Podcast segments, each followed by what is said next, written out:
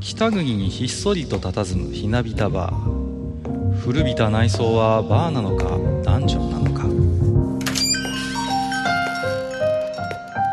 今宵も常連とマスターのよしな仕事が酒の魚だ。少しだけ耳を傾けてみませんか？愚者の宮殿の扉が開く。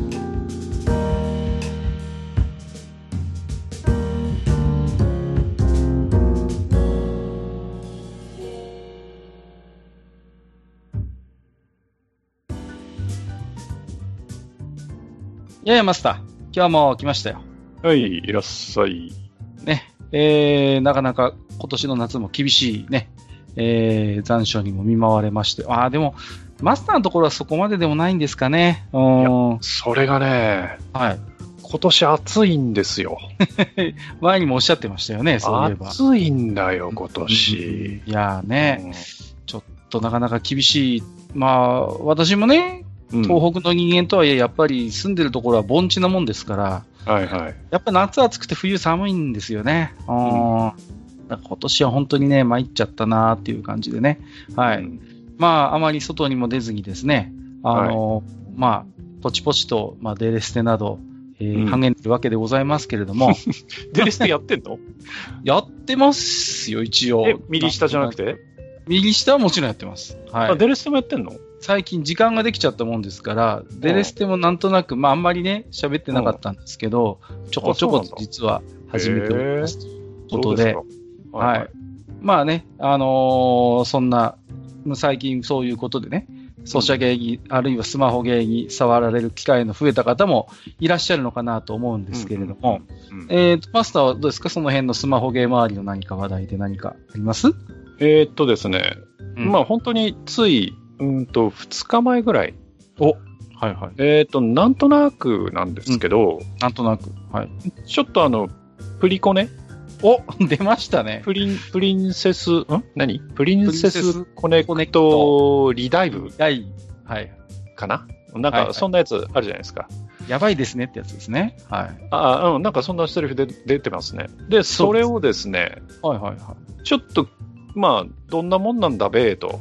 ほいうことでですね、ちょっと、まあ、ダウンロードしてみたんですよ。ああ、そうなんですか。ほうほうほう。うんなるほで、まあ、ちょっとやってみようかなど。と思って、うんうんうんそうですか。まあ、ダウンロードしますよね。うんうん。しましたで。インストールしますよね。はい。で、ゲーム始めますよね。うん。そしたら、まあまあ、よくある話ですけど、追加のダウンロードが始まるじゃないですか。まあね、まず最初に基本のがあってから、その後うんで追加でって、まあよくあるパターンですよね。まあ、そのアップデートであったり、いろんうんうんうなんデータであったりっていうのをダウンロードするじゃないですか。そうですね。うん。それで、始まったかなと思ったら、うん。えーまあ、最初ちょこちょこっといじらしてくれるんですけど、はい。じゃあ、ここから進めましょううん。ってなって、またダウンロードしますって言うんですよ。はいはい、ああ、はい。そうなの？ダウンロードするのふーんって言って、その、よく、その注意書きというか、うんまあメッセージが出るんで、見てたら、えーっと、そのダウンロードの容量が4ギガありますと。おなかなかの、なかなかのボリュームですよね。これね、うん。あの、端末によってはさ、いやいや、本当に。うんあの、インストールできない人いるんじゃねえかなっいや、て思って、もちろんね、だってそれまでにもうスマホに入れているアプリももちろんあるわけですから、いや、そうなんですよ。うん。うん。そこまでね、うん。で、それもあるし、例えば、うーん、どのくらいですかね、今、まあその iPad とか、そういうのはちょっと置いとくにしても、あのー、普通にそのスマホ、スマートフォンとして持ち歩いている端末にゲームをインストールするっていうことが、まあまあ多いと思うんですよ。はいはいはい。で、そうなっていくと、今のメインの、えーそのスマホのストレージ容量っていうのがいくらだろうって考えたときに、うん。ハイスペックでも64かな。まあ、そうですね。最近ちょっともっとでかいの出てきましたけど、いや、iPhone でもね、128っていうのもあるっちゃあるけど、まあ、それは、ままあメインではないと思うんですよね、やっぱりね。うん。よっぽでどでもない。例えばね、その、じゃあ64ギガの、うんまあ、ストレージですと。はいはいはい。だけどまあ、正味ね、実際使えるのって64丸々使えるわけじゃなくて、まあもちろんそうですよね。まあ、うん、うんあの、もともと入ってる、アプリだの、まあ、そのいろんなのが入ってるんで、はい。まあ、容量はそこから目減りしてるわけじゃないですか。そうですね。うんで、その空間にね、うん。まあ、例えば40空いてたとするじゃないですか。はいはい。丸っこな空いてたとして、うん。そこにね、その追加のダウンロードだけで4ギガってっていう話。そうすると、ストレージ容量の何パーセント食っちゃうんですかって話ですよ。だって本体とは別にその追加分のダウンロードが要は4ギガだったってことですよね。で、うんそれ、をダウンロードしないと遊べませんって出るん ですよ。すごいもうボリュームですよね。で、いや、確かにダウンロードしてやってみると、はい。まあまあゲームとしても楽しく出来上がってるし、うんうん。まあアニメーションやら何やらがこう随所にこうインサートされていて、まあ、あれはアニメーションが売りのね、うんうんやっぱり。だから見た目も非常によろしいんです、うんうんうんうん売りコネって。そうですよね。うん。だけど、そその、その容量どうなのってちょっと思っちゃったんですよね。容量がやっぱりね、どうしても他のね、アプリとかを圧迫することは十分にあるでしょうし。いやいやいや、もう、もう思いっきり圧迫しますよね。特に、あの、え自分の場合はあのメインで使ってるスマホにはもう全然、あの、インストールできないので別のところにインストールしたんですけど、はいはいはい。だって、メインの僕の、えっ、と、スマホ、まあ、エクスペリアなんですけど、それも、はいえっ、と、ストレージ容量が64あって、うん。で、デレステが、とミリ下が入っていて、はい。その2つ入ってるともう、今、えっ、と、ストレージ容量が85%とかになってて、よくあの、出るんですよ。あの、はいはいはい SD カードに移してくださいって。もうそろそろ本体圧迫してますよと。ね。そうそうそう。よくありますよだね。うん。あの、最近の Android のゲームって、はい。あの、SD カードにデータを置けないのね。ああ、そうそう、わかりますよ。うん、うん。あの、あれれはどうやらその Android 側の制限らしいんですけど、はいはいはい。いや結局その、さいいくらね、メモリーカードでかいの入れたとしても、うんそこに映せるのって本当その写真だの、音楽だのばっかりで、うん。だからその、でかいゲームをダウンロードして、そのゲームの、まあ、メインのところはともかくとして、そのデータ部分とかって別に SD でもいいわけじゃないですか。まあね、言ってみればね。うん。ただそれを許さないんですよね、アンドロイドが。うん。だからな、何のためのね、外付けなのかっていそうところですよね。そう。だからね、iPhone はそういうことができない。で、それに対して、Android はその外付けの SD 使えますよっていうところが一つ、はい。なんか有利な点だったはずなのに、そうなんかその、SD の、その、使える範囲とかっていうのをうんやたら狭めてきてるっていうのは、そのそうん、そのプラットフォームとしてどうなの？っていうのがまずあるのと、あとはその、はい。ゲームを作る側も、なんでそんなにファイルでかくなるの？っていう。うん。ところも、いや、もうちょっと考えた方がいいんじゃないっていうのが正正直なところなんですよね。そのボリュームだけでも随分と、やっぱりそのゲームをインストールするハードルが上がってしまっていることは事実でしょうから。うんだから、あの、僕らはね、あその、おっさんの悪い癖で昔は良かった、昔は良かった言いますけど、はいはい、はい。あ、の、昔のゲームっていうのはとにかく容量との対抗、うん。勝負っていうかね、容量との勝負で、うん。いかにその容量を小さくして面白いものを作るか、いかに小さい容量でどれだけのことを表現するかってことに皆さうんん不信をしてられたわけですよ。で、それってのはおそらく、エロゲーの世界でもそうだと思うんです。ああ、もうそうですで、よ。だから。エロゲっていうのは、うん。例えばボイスであるとか、グラフィックであるとか、ものすごく、その、容量を食うはいはいはい。じゃないですか。だけど、その、提供できる媒体っていうのは、例えばフロッピーだったり、そうそう。まあ時代によって CD、DVD って当然容量は増えましたけど、それでも容量に、その、制限はあるし、うん。あまりその枚数を増やすと当然コストもかかってくるから、そうですね。ある程度抑えたいっていううんのが働くじゃないですか。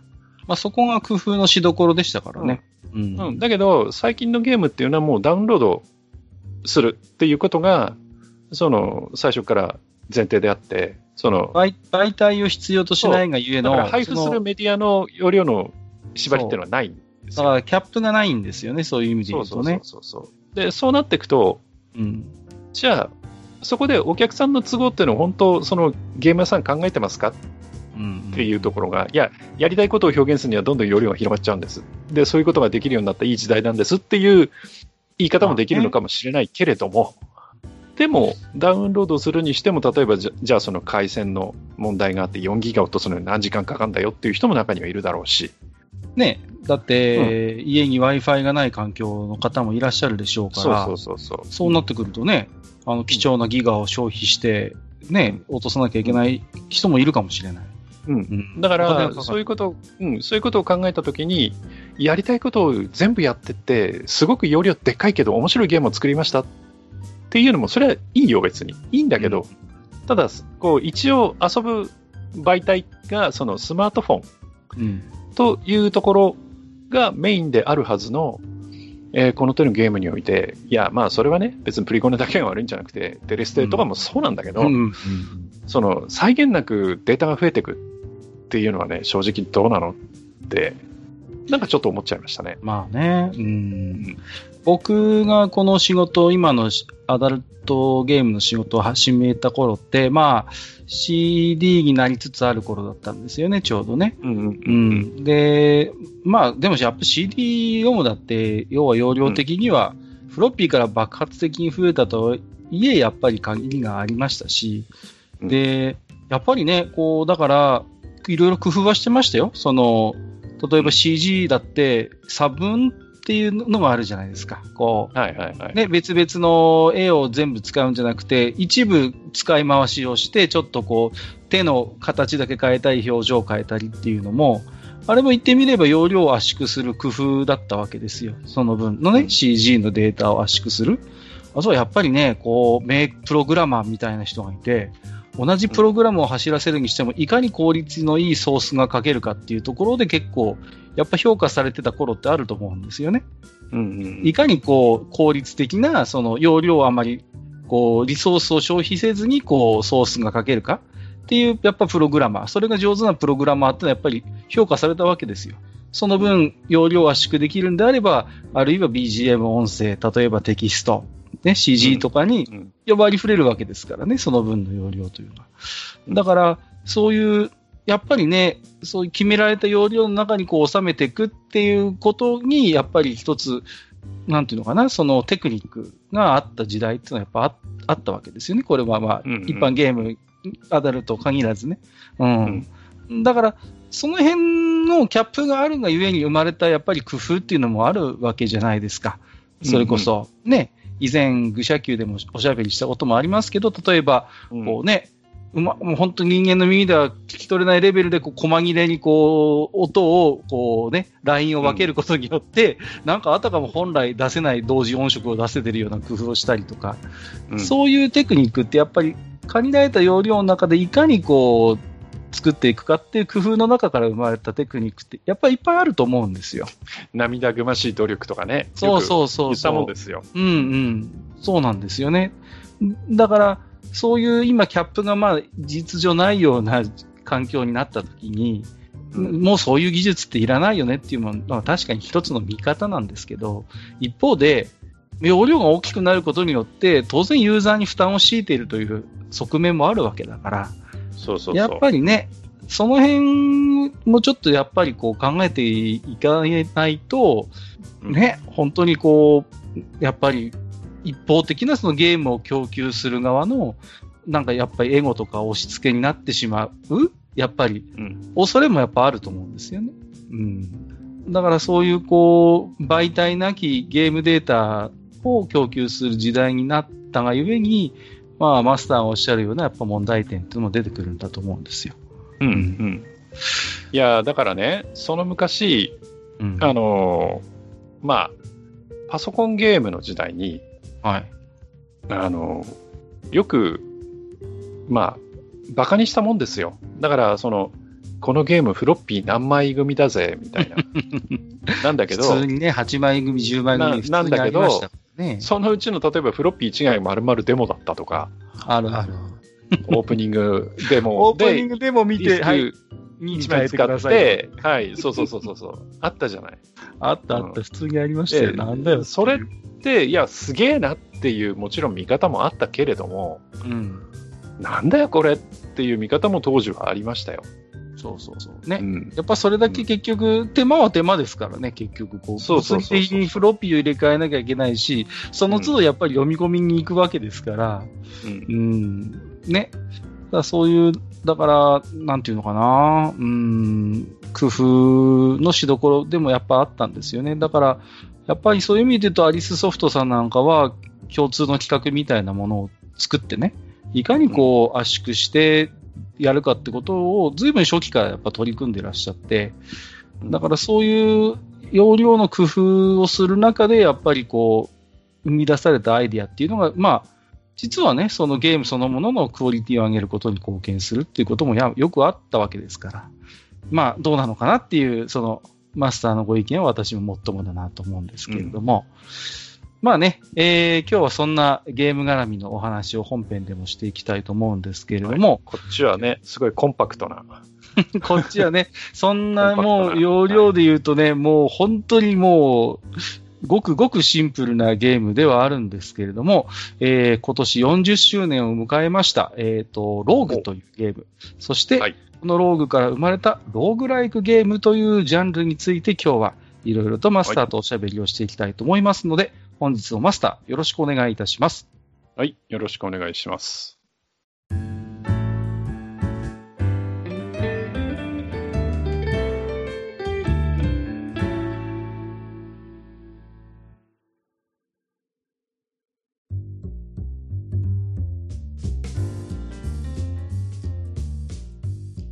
はい、えー、それではね、えー、本日は、えー、ローグライクゲームうんについていろいろおしゃべりをしていこうかなと思うんですけれども、まあ、あのーマスターは、こう、ローグライクゲームみたいなゲームって、はい。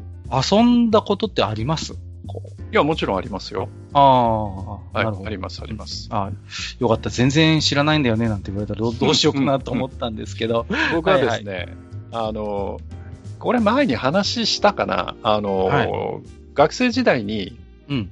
えー研究室に、えーニューズという、うんうんうんうん。えーソニーの作った、はい。えーワークステーションが置いてあったんです。おー、なるほど。うんうんで、これが、えーユニックスが走ってるんですよ。うん。はいはいはいはい。BSD 系の。うんうんうん。、で、えーそのニューズに、えーまあ、いろいろ仕事をやらせるんですけど、えーそこに、まあ、PC98 が、えー端末としてつながっていて、はいはいはい。で、その PC98 の上から、えーまあ、簡単に言うと、まあ、Unix にログインをして、えーそこでいろんな、まあ、計算とかをやらせてたんですけどね。はいはい。あの、フォートランで書いたプログラムがあって、それで計算をさせるっていうことを、あの、僕、化学屋なんだけど、そういうことやってたんですよね。なるほど。で、うん。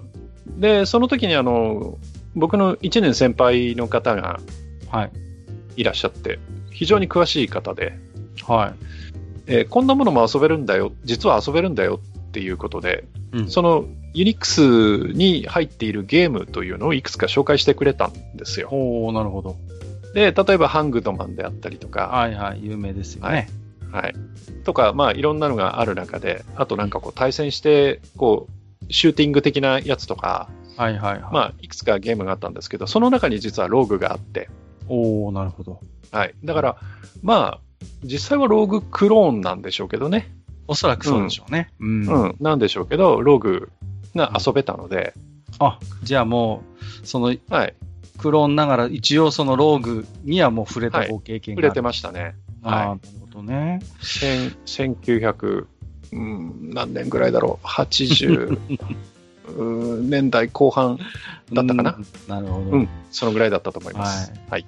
僕もね、ローグクローンはね、あの、やっぱり遊んだ経験があるんですよね。うん。で、ただ僕の場合はマスターみたいに Unix 上のものではなくて、うんあの、MS-DOS で動くログがあったんですよね。うん、あ、あります、あります。はい。はい。でね、確かね、シャープの X1 だったかな、あのーが家にありましてね、うん、8ビットのパソコンですよ、もう。うんで、その X1 の中にこのローグが入ってたんですね。まあ、例によって兄貴が持ってたんですよ。で、僕はだから家で一応ローグが遊んで、それも多分80年代後半の話だと思います、僕も。はい。なんで、ああ、こんなゲームもあるんだねっていう、一応私もそういう経験はしてるんですよね。うん。うんうん。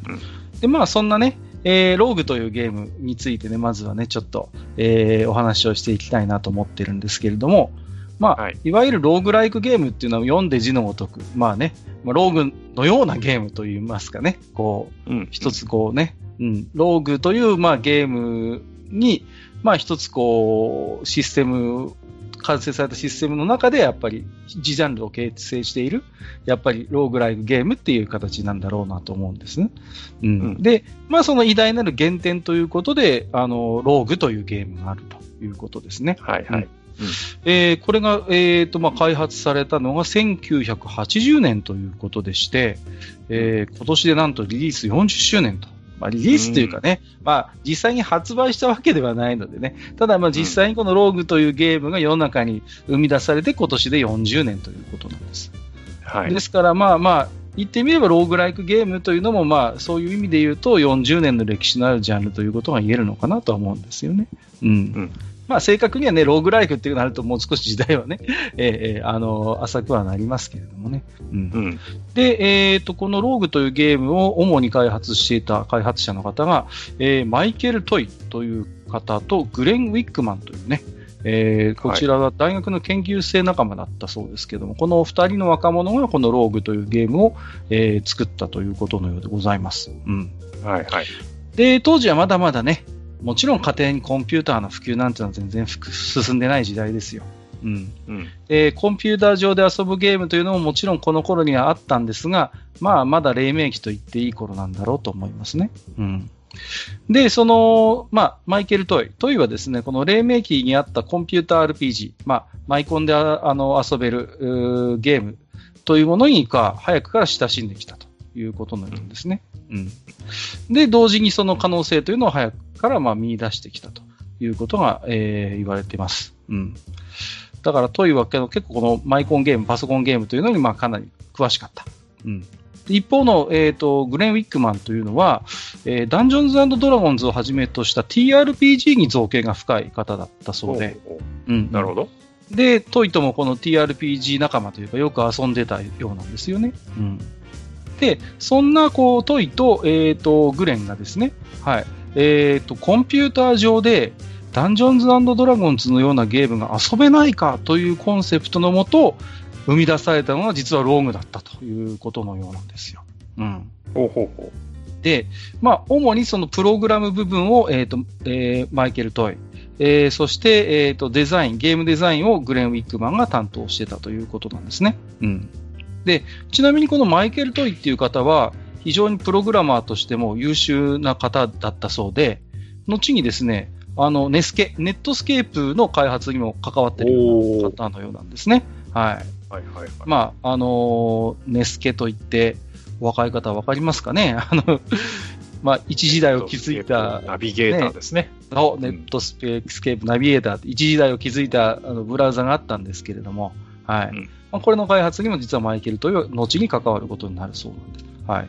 で、まあ、ダンジョンズドラゴンズに多大な影響を受けた、じゃあコンピューターゲーム、コンピューター RPG っていうことですと、もちろん、ウィザードリア、ウルティマっていうゲームも上がるかなと思うんですけども、こちらは逆にですね、1981年に誕生してますので、そういいう意味で言うと、ウィズやウルティマよりもローグの方が先輩とも言えるんですよね。そういうくくりで言いますと。うん。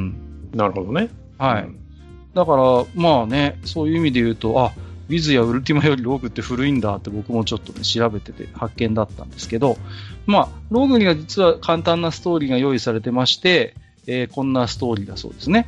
あなたは戦士ギルドからの数年にわたる戦闘訓練を受け終わった。これからギルドの一員となるにあたり、ギルドは試験としてあなたに一つの課題を与える。その内容は、運命の洞窟に赴き、その奥深くにあるという、イエンダーの魔除けを取ってくるというものだ。成功の暁にはあなたはギルドの正式メンバーとされる上、洞窟から持ち帰った財宝は全て自分の財産にできる。この試練を達成するため、あなたは家族や友人に別れを告げ、与えられた武器や防具を携えて洞窟の迷宮へと入っていったといったようなストーリーが用意されています。うん。うんなんとなくちょっとこう、ビズっぽくないですかっていう感じもするんですよね、こうね。ストーリー。その魔除けっていう言葉がすでにね。そうそうそう。魔除けを持ち帰ってくるという、うん、まあ、冒険の目的がもうなんかね、ちょっとこう、あるいは、これ、なんか、海外っていうか、向こうにはなんかその、はい。あるんですかね？その、ダンジョンに入って魔除けを持ち帰ってくるっていう何かその、あ、これはですね、ダンジョンズドラゴンズのシナリオ集にあるんですよ。結構有名な。ううん、うん、そうなんですよ。だから、ある種のテンプレなんですよね、こういう意味で、そういうマジックアイテム、魔除けを持ち帰るっていうのが、あの、初期のあの D&D のシナリオ集にあって、結構有名なんですよ。なるほど、ね、だから、うん。おそらく、このローグも、ウィズも、その辺に一つモチーフを取ってるんだろうと僕は思うんですね。うん。うん。だから、そういう、まあ、ものが多分あ、下敷きになるストーリーはもちろんあった。うん。うん。うんであとやっぱり洞窟から持ち帰った財宝は全て自分の財産にできるというところも、まあ、うん、ダンジョンズドラゴンズっていうのは、まあ、あの、言ってみれば、持ち帰った財宝が経験点になるようなシステムでしたから、そのまんまね。うん、うん、うんうんだからこの辺もちょっとこう、えー、D&D の影響を受けているのかなというのが見て取れます。うん。うん。で、ただ実際にこのローグというゲームの中で、この魔除けの持ち帰りというのはですね、非常に困難を極めるんですね。まあ難しいんですよ。私もやったことありますけど、ローグクローンね、まあ、無理です、これ、ほぼ。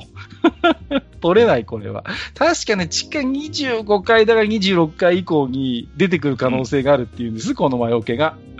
出ますよ。はい。うん、出るんですけど、はい。行くまでがもう大変だしね、本当に。うんだから、実際には、その、あの、まあ、もちろん目的は魔除けを持ち帰ることなんですけど、何回まで潜れたかっていうこととか、あとはスコアですね。これはダンジョンで獲得した金金貨がね、これに相当するんですが、このスコアを争うっていうようなゲームシステムに実際にはなってますね。うん。うん、で、このローグというゲームが優秀だった点としては、現在のローグライクゲームに引き継がれている様々な要素がすでにこの時点であるということなんですよ。うん。いろいろ例をじゃあこれから挙げていきますけども、例えば、ダンジョンは階層ごとにランダムで生成されていきます。で、階層を進むとそれはもう保持されないということですね。はい。あるいは、ポーション、スクロール、ワンド、リングといったような有用なアイテムがダンジョン内に落ちてるんですけれども、これが不確定名で落ちてるんですね。はい。そのため、実際に使ってみるか、識別の魔法などを使って見なければ効果がわからないということになってます。うん、まあ、この辺も、あれですよね。ウィズとの共通項かなと思います。こういう不確定という要素があるということがね。うん。うん、しかも、ダンジョンに潜るたびに不確定の、不確定名の内容が、えー、ランダムに変更されるということですね。うん。うん、だから、過去のその例というのは何ら参考にならない。例えばだから、前回の冒険で、レッドポーションって書いてあったアイテムが、まあ、回復薬だったとしても、次の冒険ではレッドポーションは毒かもしれないっていうことがあるわけですよ、ね。そうそうそうそう。うんうん。だから、実際に冒険ごとに、レッドポーションの中身は何だろうっていうのはわからないと。過去の経験は何ら参考にならないということですね。はい、とりあえず飲まなきゃっていう。そうそうそう、もうだから、よく男識別って言ったりしますけど、もうとにかく飲んだり使ったりしないと分かんないっていうね。そうそうそう。そうですね。うん、ローグっていうゲームは実は中断セーブをすることが可能なんですけれども、えっ、ー、と、ロードした時にですね、セーブデータが消えるんですね。はい。うん。そうだから、セーブロードを駆使して、こう、例えばトライアンドエラーみたいな、そういう攻略ができないということですね。うん、はい。まあ、この辺も、まあ、よくできていますよね。うん。まあ、インチキはできますけどね。まあまあ、実は裏技はあるんですけどね。うん、はい。うん、で、まあ、あの、ローグにおいては、あの、マップやモンスターっていうのはすべてアスキー文字で表現されておりまして、はい。で、えっ、と、画面の一番上の行っていうのは、まあ、状況を説明する文章やプロンプトが表示されて、えー、最下部にはステータスの表示みたいなものがこう、に使われるということですね。はい。まあ、このあたりは実際にこうね、えー、ローグでググっていただければなんとなくイメージは分かっていただけるのかなと思いますけれどもね。うんうん。まあ非常にまシンプルな、え、作りにはなってるんですけれども、このダンジョンがランダムに作られるというところがやっぱり面白い。で、えっ、ー、と、なんでじゃあこんな独創的なゲームをこの二人は生み出したのかということなんですけれども、えー、マイケルというのは、まあ、その、ゲームの、コンピューターで遊べるゲームには本当にもう黎明期から親しんできたそうで、まあ、今後この可能、このジャンルはすごいぞと。そういう可能性に気づいていた反面、それこそ今日の枕じゃないですけど、容量やシステムの都合上、ゲームの展開があのテクニックや思考回数によって一本道の展開になってしまうということに、まあ、課題を感じていたそうなんですね。うん。うんまあ、当時そんなマイケルが遊んでいたマイコンゲームとしては、えー、スタートレックとかね。これはあの、面白いんだよ、これ。これ面白いんですよ。これ単体戦ができるんですけどね。うん、そうそうそう。うん。あるいはですね、えっ、ー、と、コロッサルケーブアドベンチャーという、まあ、これも有名なんですけれども、まあ、要はテキスト上でこうシナリオが展開して、こう分岐していくという、まあ、アドベンチャーゲームの名前の由来になったゲームですね、これはね。このコロッサルケーブアドベンチャーのアドベンチャーがこう、まあ、要はその後のこの形式のゲームの、まあ、ジャンルの名前になったと。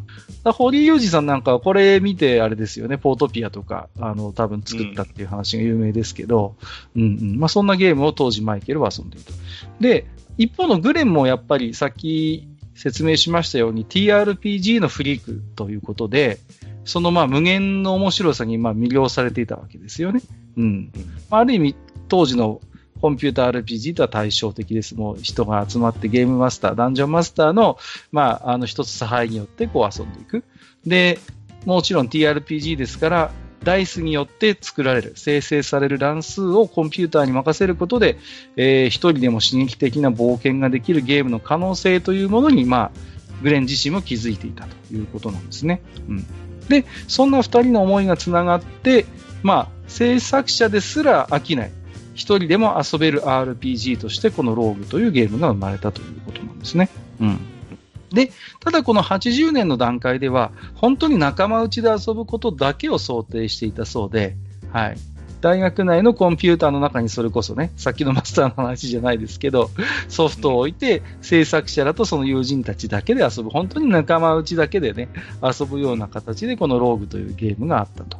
うん。で、これが後々に評判を呼んでですね、はい。まあ、あの、数々の亜種といいますか、はい。制作者自身も関わって、えー、様々なリファインも施されながら、まあ、えー、パソコンゲームの中でこう浸透し、それこそユニックス上で動くものから、えー、DOS、Windows で走るようなローグもあったかと思います。えー、そういう形でこう普及をしていって、まあ、一つこのローグという、まあ、ゲームの、まあ、地位と名声というのが確固たるものになっていたんだなということなんですよね。うん。やっぱりだからこの面白いなと思うのは、そのコンピューターゲームに親しんでいた人と TRPG に親しんでいた2人のそのアイディアが合体してこのローグっていうゲームが生まれたっていうところがなんか一つ面白いなと思うんですよね。うん。うん、だからその TRPG の乱数っていうのは、まあ、マスターもご存知のように、ダイスによってこう乱数を作っていくわけですよね。で、その乱数の要素を作るのって実は、あのー、まあ、コンピューターが非常に得意とする分野でもあるわけですよね。うん。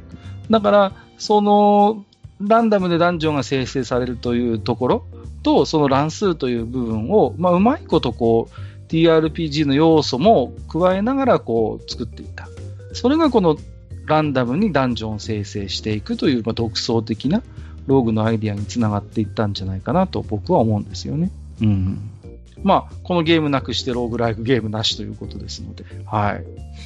で、まあ、あの、そんな偉大なる原点であるローグのお話をしてきましたけれども、えー、じゃあ日本で、その、今週末期、初期の今週末期ローグライクゲームってどんなものがあるのかなっていうことで、まあもちろんね、代名詞になるのはもちろんチューンソフトの不思議のダンジョンシリーズだとは思います。これはね。はいはい。後々おしゃべりをしていきたいと思いますけど、実際にはその前にも何本かローグライクゲームって言われるゲーム出てるんですよね。うん。うん。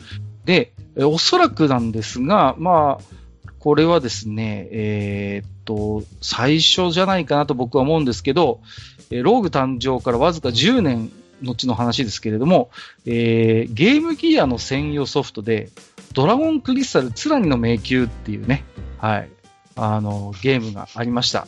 はい、えー、これですね、セガ、セガが作ってるんですね。セガ、はい、はいはい。いやセガはいつも時代をね、えー、先取りするんですね。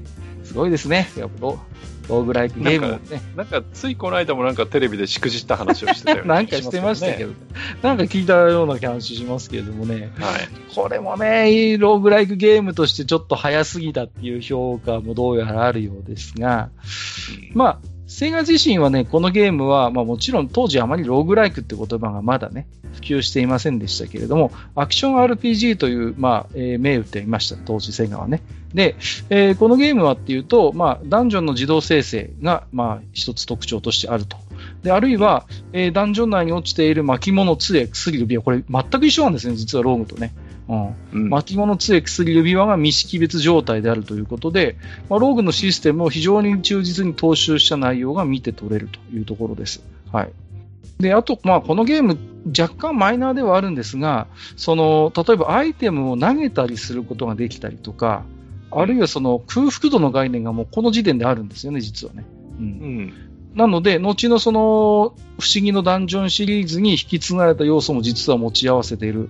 まあ、結構だから、なんていうのかな、うん、地味なんだけど、割とその後に引き継がれた要素もいっぱい作っているゲームで、うん、僕これ遊んだことあるんですけど、うん、なかなか面白いゲームですよ、これ、ドラゴンクリスタルって。うんうん。いいゲームだと思いますが、えー、なんかいまいち、えー、売れなかった。まあちょっと、ゲームギア専用ソフトっていうところに。ゲームギアだからね。うん、ちょっとね、えっと、ちょっと、あれはありますけれどもね。うん。うん、まあ、よくできたゲームではあるんです。で、同じく、えっ、ー、と、ゲームボーイの方ですと、えっ、ー、と、コナミが1991年にですね、えっ、ー、と、カーブノアというゲームを出してるんですね。はい。知らないな、うん、こちらもですね、ダンジョンが自動生成されるゲームではあるんですけれども、ドラゴンクリスタルよりもだいぶ簡略化されたシステムにはなってますね。例えば、空腹度とか、えー、経験値っていう概念がこのゲームにはないんです。はい。で、強さとか防御力とか幸福度とかヒットポイントといったようなパラメータ関係は、まあ、あのー、ダンジョン内に落ちている、まあ、アイテム、剣や盾とか、そういうアイテムを拾ったり使ったりすることで上昇するといったようなシステムにはなっていました。で、こちらのカーブノアも残念ながら、さほどこう、メジャーなゲームではないんですよね。だって知らないもん。僕はね、うん、カーブノアは遊んだことないです、こっちは。ちなみに、うん、はい。ドラゴンクリスタルはあるんですけど、ちょっと残念ながらカーブノアは、え、あの、資料として知るのみでございます。ですから、実際に面白かったのかどうかはちょっとよくわかりません。うん。で、まあ、そんなね、えー、不思議のダンジョン以前のゲームがありつつ、えー、日本でやはりローグライクゲームを定着させた金字塔でしょうね。1993年ですね。えっ、ー、と、チューンソフトからトルネコの大冒険不思議のダンジョンというゲームが、えー、リリースされました。はい。これはね、中毒性がね、高いんですよ。よくできてるんです、これは。うん。うん。で、まあ、実はね、ドラゴンクエストシリーズの実質的なスピンオフのコンピューターゲームとしては第1弾だったんですね、このゲームがね。うん、はい。うん。まあ、いろいろね、この後ドラゴンクエストモンスターズであったりとか様々なスピンオフ出ますけれども、それのまさに初めのゲームがこのトルネコの大冒険だったということですね。うん、はい。で、えっ、ー、と、セガのドラゴンクリスタルと同じ年、ドラゴンクエスト4、導かれし者たち、これが1990年の、えー、リリースでしたけども、このゲームに登場した武器商人トルネコの、えー、後日談という形でこのゲームは、えー、世界観が作られております。で、敵キャラクターはドラゴンクエストシリーズに登場したおなじみのモンスターたちであって、同シリーズに登場したアイテムや呪文が登場するなど、えー、同シリーズの世界観をまあよく踏襲をしているということで、うん、で、キャッチコピーは1000回遊べる RPG と。うん、まあ、不思議のダンジョンシリーズのまあ、代名詞というか、一つこう象徴するキャッチコピーですね。1000回遊ぶ。まあ、実際には1000回以上遊べますけどね。はっきりね。で、えっ、ー、と、まあ、ストーリーもありまして、えー、まあ、武器やトルネコのその後の話ということだったんですけれども、まあね、えっ、ー、と、エンドールに店を持った後に、えっ、ー、と、実は、あの、不思議のダンジョンには誰も見たことがないようなすごいお宝が眠ってるという噂を耳にして、この不思議のダンジョンにじゃあちょっと潜ってみようといったような、まあそういった筋書きにはなっているんですね。はい。うん、で、まあね、このゲーム考察すればするほど、まだ当時日本で定着していなかった、えー、ローグライクゲームをとにかくわかりやすく紹介するという工夫に溢れているゲームデザインかなということに気づきます。うん。うん、えー、例えばね、キャラクターや世界観はもう抜群の知名度ですよね、これはね。うん。うん、だから、当時、その、ドラゴンクエスト4が発売されて、で、やっぱドラクエ4って、なんていうんですかね、その、ゲーム内の主人公キャラクターたちがいっぱいいるじゃないですか。で、その辺のなんていうかこう、キャラクター性みたいなものも、この頃ずいぶん盛り上がってきたんですよね。ちょうどこう、4コマ劇場であったりとか、そういう、こう、なんていうのかな、ドラゴンクエストのそのキャラクターたちをモチーフにした、まあ、スピンオフ作品みたいなものもこういっぱい出てきた頃だったんですよね、こうドラクエ4がリリースされた頃っていうのはね。うん。うん、だから、まあ、言ってみればすごいこう、キャラクターみたいなものがフィーチャーされてた、ちょうど。うん。で、モンスターやアイテムの特徴なんかも、ドラクエを遊んだ人だったらなんとなくこう掴んでるでしょうっていうことなんですよね。うん。うん、全くこうね、あのー、おなじみのないアイテムじゃないですからね。うん。で、BGM も、あの、トラック4のトルネコのテーマの、まあ、名アレンジがね、杉山浩一先生の手による、まあ、アレンジが非常に巧みで面白い。で、ちなみに、えっ、ー、と、この初代の、えー、トルネコの大冒険の最強モンスターってドラゴンなんですよ。一番強いモンスターが。あ、そうだっけ？そうなんです、そうなんです。初代はそうなんですよ。一番強いモンスターがね。はいはい。で、これ、たまたまなのかもしれないんですけど、オリジナルのローグも最強のモンスターってドラゴンなんですよね。いや、それは合わせてんじゃない？うん、僕も合わせてると思います、これは。うん、やっぱり。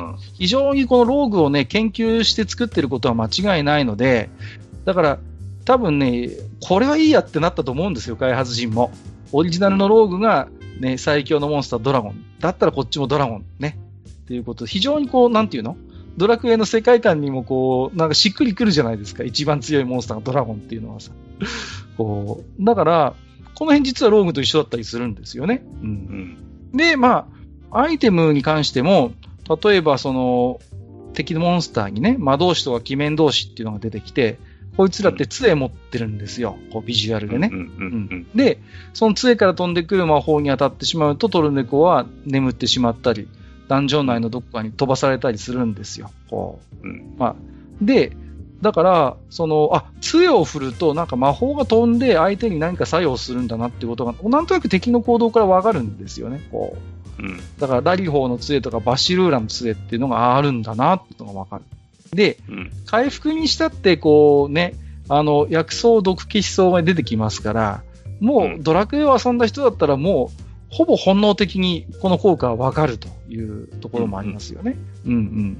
で、呪われた装備品を解除するためには、社クの巻物っていうのが落ちてますから。はいはいはい。そうそうそう。うん、あ、もうドラクエ遊んだ人があれば、ね、装備品が呪われちゃったって時に社クの巻物出てきたら、あ、これだってことになるわけです。うん、非常にだからとっつきやすいわけですよね。こう、おなじみのアイテムがいっぱい出てきますから。で、あとやっぱね、不思議のダンジョンの僕一番の発明じゃないかなと思うのは、そのスーパーファミコンの機能を生かした常時マップ表示の工夫というところなんですね。うん。これもね、ご存知だと思いますけど、これ、半透明にしてマップをプレイ画面に重ねてるんですよね。これ。これはね、すごいなと思います。こう、いちいち画面を切り替えなくても、こう、うん、マップがわかるんですよね。うん。これって結構すごい発明じゃないかなと思うんですよ。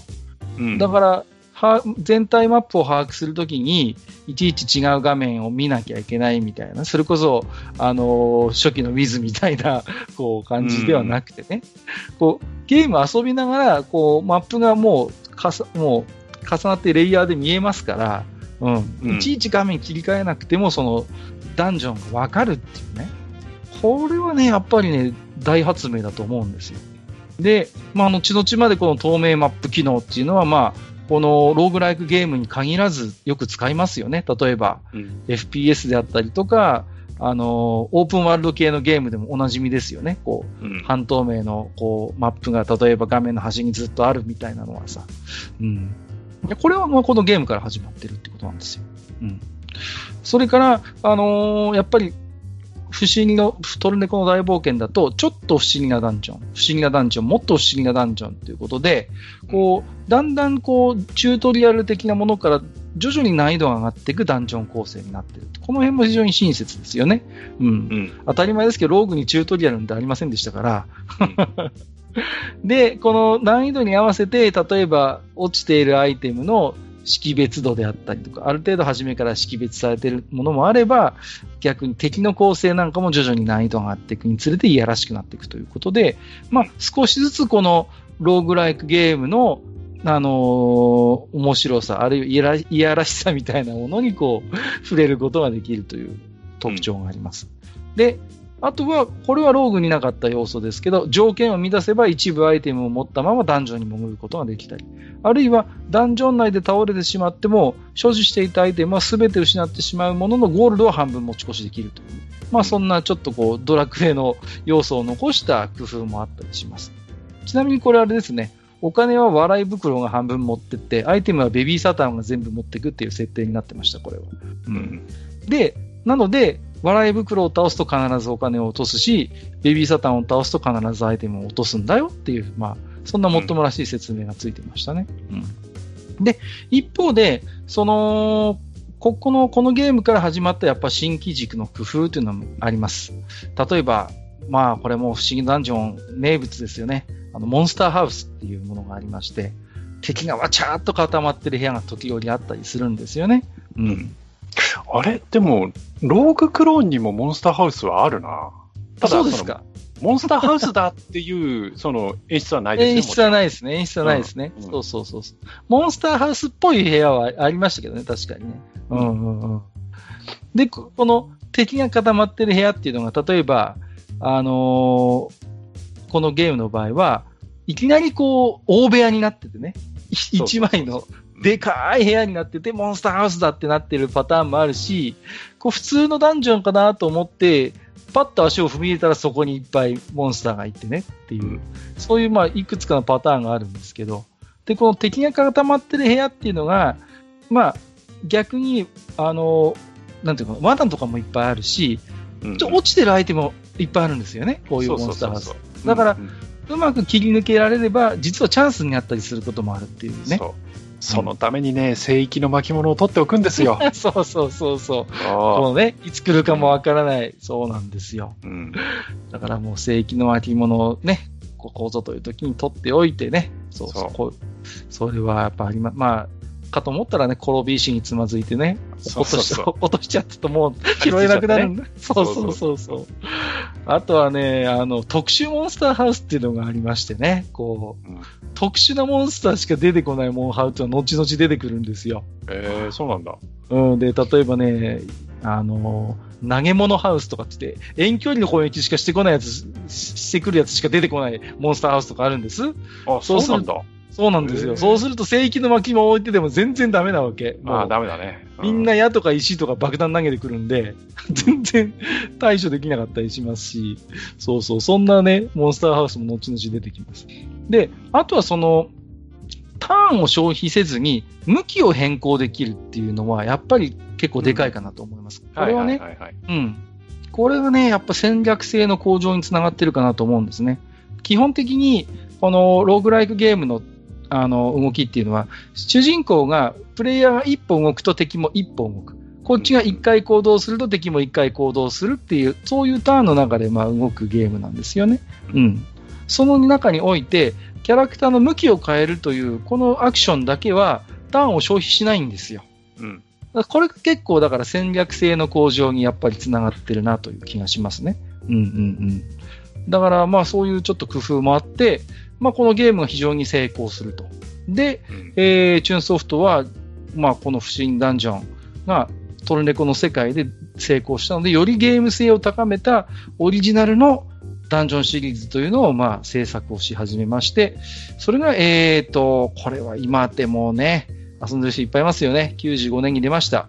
不思議のダンジョン2、風来の試練ということでね。はい。はいはいこちらも完全オリジナルの、えー、世界観になりましたけれども、えー、黄金のコンドルが住むと言われる幻の黄金鏡の伝説を求めてテーブルマウンテンを登頂するということが目的です。えっ、と、洞窟ダンジョンのほか、林や峠といった屋外フィールド、あるいはダンジョンの途中に集落や町が登場して、旅の途中での体力回復やアイテムの購入ができるようになりました。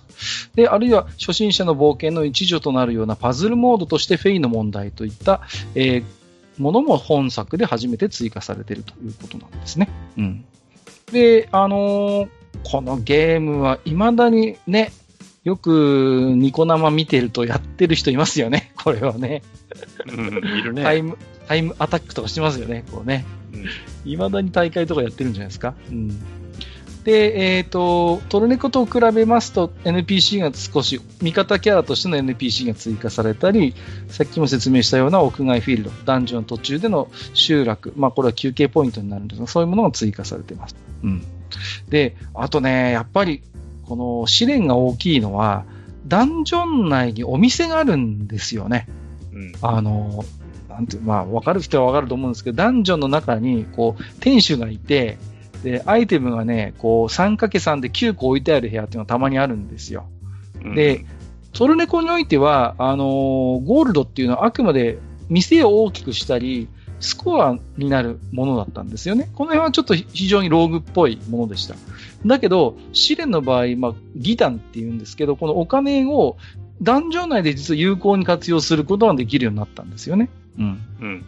で、このアイテムっていうのが、まあ、そのお店でギタンを使って、まあ、売買できるわけなんですけれども、まあ、これがね、通常の売買の他に、まあ、工夫すれば、こう、盗んでもいいよということなんですよね。うん、うん、これが、まあ、村に投留している、まあ、風来人が教えてくれるんですけども、あの、アイテムをね、こう、お金を払わずに、まあ、どういうパターンがありますかね。こう、例えば、えー、もう店の中にバナバネの罠なんかあったらもうやりたくなりますよね。こう、ビヨーンってあえてそのバネの罠に引っかかって、まあ階段の近くに追いやれればラッキーみたいなこともありますし、まああのー、やっぱりね、天使を足足止めするようなアイテムを駆使して、こう、うまいことね、道を防がせずに、こう、逃げおおせてしまえば、もうね、階段さえ登ったり下ったりしてしまえば、もうそれ以上は天使を追っかけてこないので、えー、盗み成功ということになります。まあ、ただこの天使がめちゃくちゃ強いのよね。あの、ラスボスより強いはずですよ、こいつ。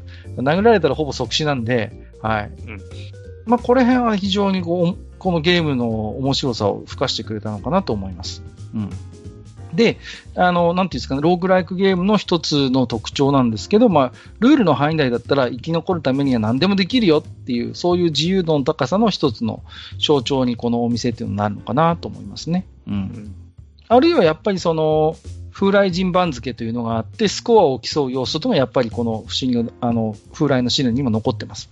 これやっぱりオリジナルのローグの特徴をよく捉えてるんですね。うん。あの、スコアを競っていくというのは、まあ、ローグのやっぱり一つの要素です。うん。だこれは後々のシリーズにも残ってきますよね。うん。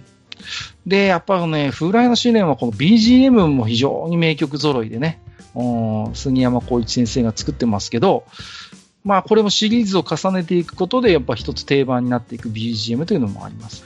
例えばやっぱモンスターハウスとか、あと特殊モンスターハウスのね、BGM、今でも聞くと冷や汗がドバッと出る人がいるとか、そんな話も聞きますけど、それぐらい印象的な曲なんですよね。うん。で、まあ、トルネクや試練っていうのは、その後も人気のシリーズとして、えっ、ー、と、ローグライクゲームを牽引していくんですね。人気シリーズということで。で、だから日本ではあるいは、ローグライクっていう言葉よりも、不思議のダンジョンシリーズって言った方が、あ、あの、ダンジョンがランダムでできるゲームでしょ？みたいなことで、むしろ日本ではメジャーかもしれません、ねうん、そうね。うん、で、後々、まあ、あの、この不思議のダンジョンシリーズ、例えばチョコボの不思議のダンジョン、あるいはポケモン不思議のダンジョンっていったような形でね、はい、はい、あの、こんなゲームも出てきたりします。で、あとはまあ、不思議のダンジョンシリーズですと、えー、世界樹と不思議のダンジョンっていうのもあります。世界樹の迷宮とコラボしたものですね。うんうんで、あるいはザ・ナイトメア・オブ・ドルアーガ不思議のダンジョンってちょっと変わり種もありますね。あはい、はい、はい。ドルアーガ世界をちょっとこう、はい、えあの、借用してきてです。不思議なダンジョンに仕立てた。あれは、はい、次行きましょう。はい。まあ、あと、機動戦士ガンダム不思議のダンジョンなんてのも実はありましてね。そんな変わり種の不思議のダンジョンもいろいろあります。はい。で、ローグライクゲームっていうのは、まあ、幹となるゲームシステムが非常に、まあ、あのー強固で、あの、しっかりしてましてね。その自体、ゲームシステム自体が面白いので、実はインディーゲームやアダルトゲームにも、実は多く導入されているのが特徴だったりします。例えばそうですね、あの、ソフトウェアハウスパセリさんが作ってた、デザートタイム無限の迷宮っていうエロゲーがあるんですけども、これなんかもまさに、あの、ローグライクゲームですね、不思議のダンジョンのような形になってまして、ただね、このゲーム、あの、パッケージにね、1000回遊べる RPG ってまんま書いちゃってるから、これは中ソフトに 怒怒られなかったのかなっていうね、ちょっとそんなあの心配を当時しましたけど、これ僕学生の頃に遊んでましたね。はい。あるいはまあ、えっ、と、ちょっとこの前にごにさんも触れてましたけれども、不思議の幻想郷というシリーズがあります。はい。えーこれはサークルアクアスタイルさんが作ってたんですけれども、いわゆるあの、東宝、東宝ですね。はい。東宝の二次創作ゲームとして、まあ、最も成功したシリーズの一つとしてあります。で、この不思議の幻想郷シリーズ、最近の、最新のシリーズはですね、普通にスイッチやプレステ4などのコンシューマータイトルにも名を連ねるほどの、まあ、非常にこうメジャーなコンテンツになっていったということです。で、えー最近のね、えーローグライクゲームにちょっと目を転じていきます。実は RPG じゃないローグライクというのも最近はいろいろあります。えー例えばローグライク横スクロールアクションゲームということで、えーこれは任天堂スイッチのダウンロードゲームですね。えっ、と、デッドセルズというゲームがあります。えうんこれは、えっ、と、よ横スクロールのアクションなんですけども、その、あの、冒険する、その、なんていうのかな、面がもう自動生成されるという形になってます。ですから、まあ、潜るために、うん潜るために、その、だから違うっていう。うん。これは僕、あの、ダウンロードして遊んでますけど、面白いですね、これはね。うん。あるいは、えーシミュレーション RPG として、複数の冒険者を操作してクエストをこなしていく、ボードゲーム風のローグライクとして、フォーザキングというゲームもあったりします。はい。これは一人の主人公を操るんじゃなくて、何人かのその冒険者をコマのように扱って、まあこれも自動生成されたそのマップを遊んでいくというゲームがあります。非常にまボードゲームチックな、ね、ものなんですけれども、はい。ということで、もローグライクイコール、まあ、えーいわゆるダンジョン探索型の RPG でしょっていう時代でもだんだんなくなってきているということが、まあ面白いのかなと思います。で、まあ、最近ですとね、任天堂スイッチのサイあのサイトでも、ローグライクゲームで遊ぶといったワンコーナーができてるぐらい、まあ、一つのこうメジャーなジャンルとして成立しつつあるのかなというところがあります。はい。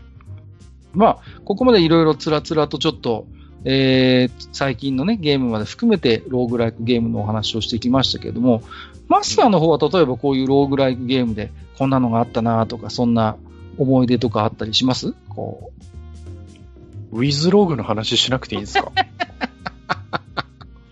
いつローグはいいんじゃないですか？いつローグはいいのいやいや、いい。こう対天下の台頭さんがね、鳴り物入りで、こいやいやいや、う、ね、確かにね。はいはいはい。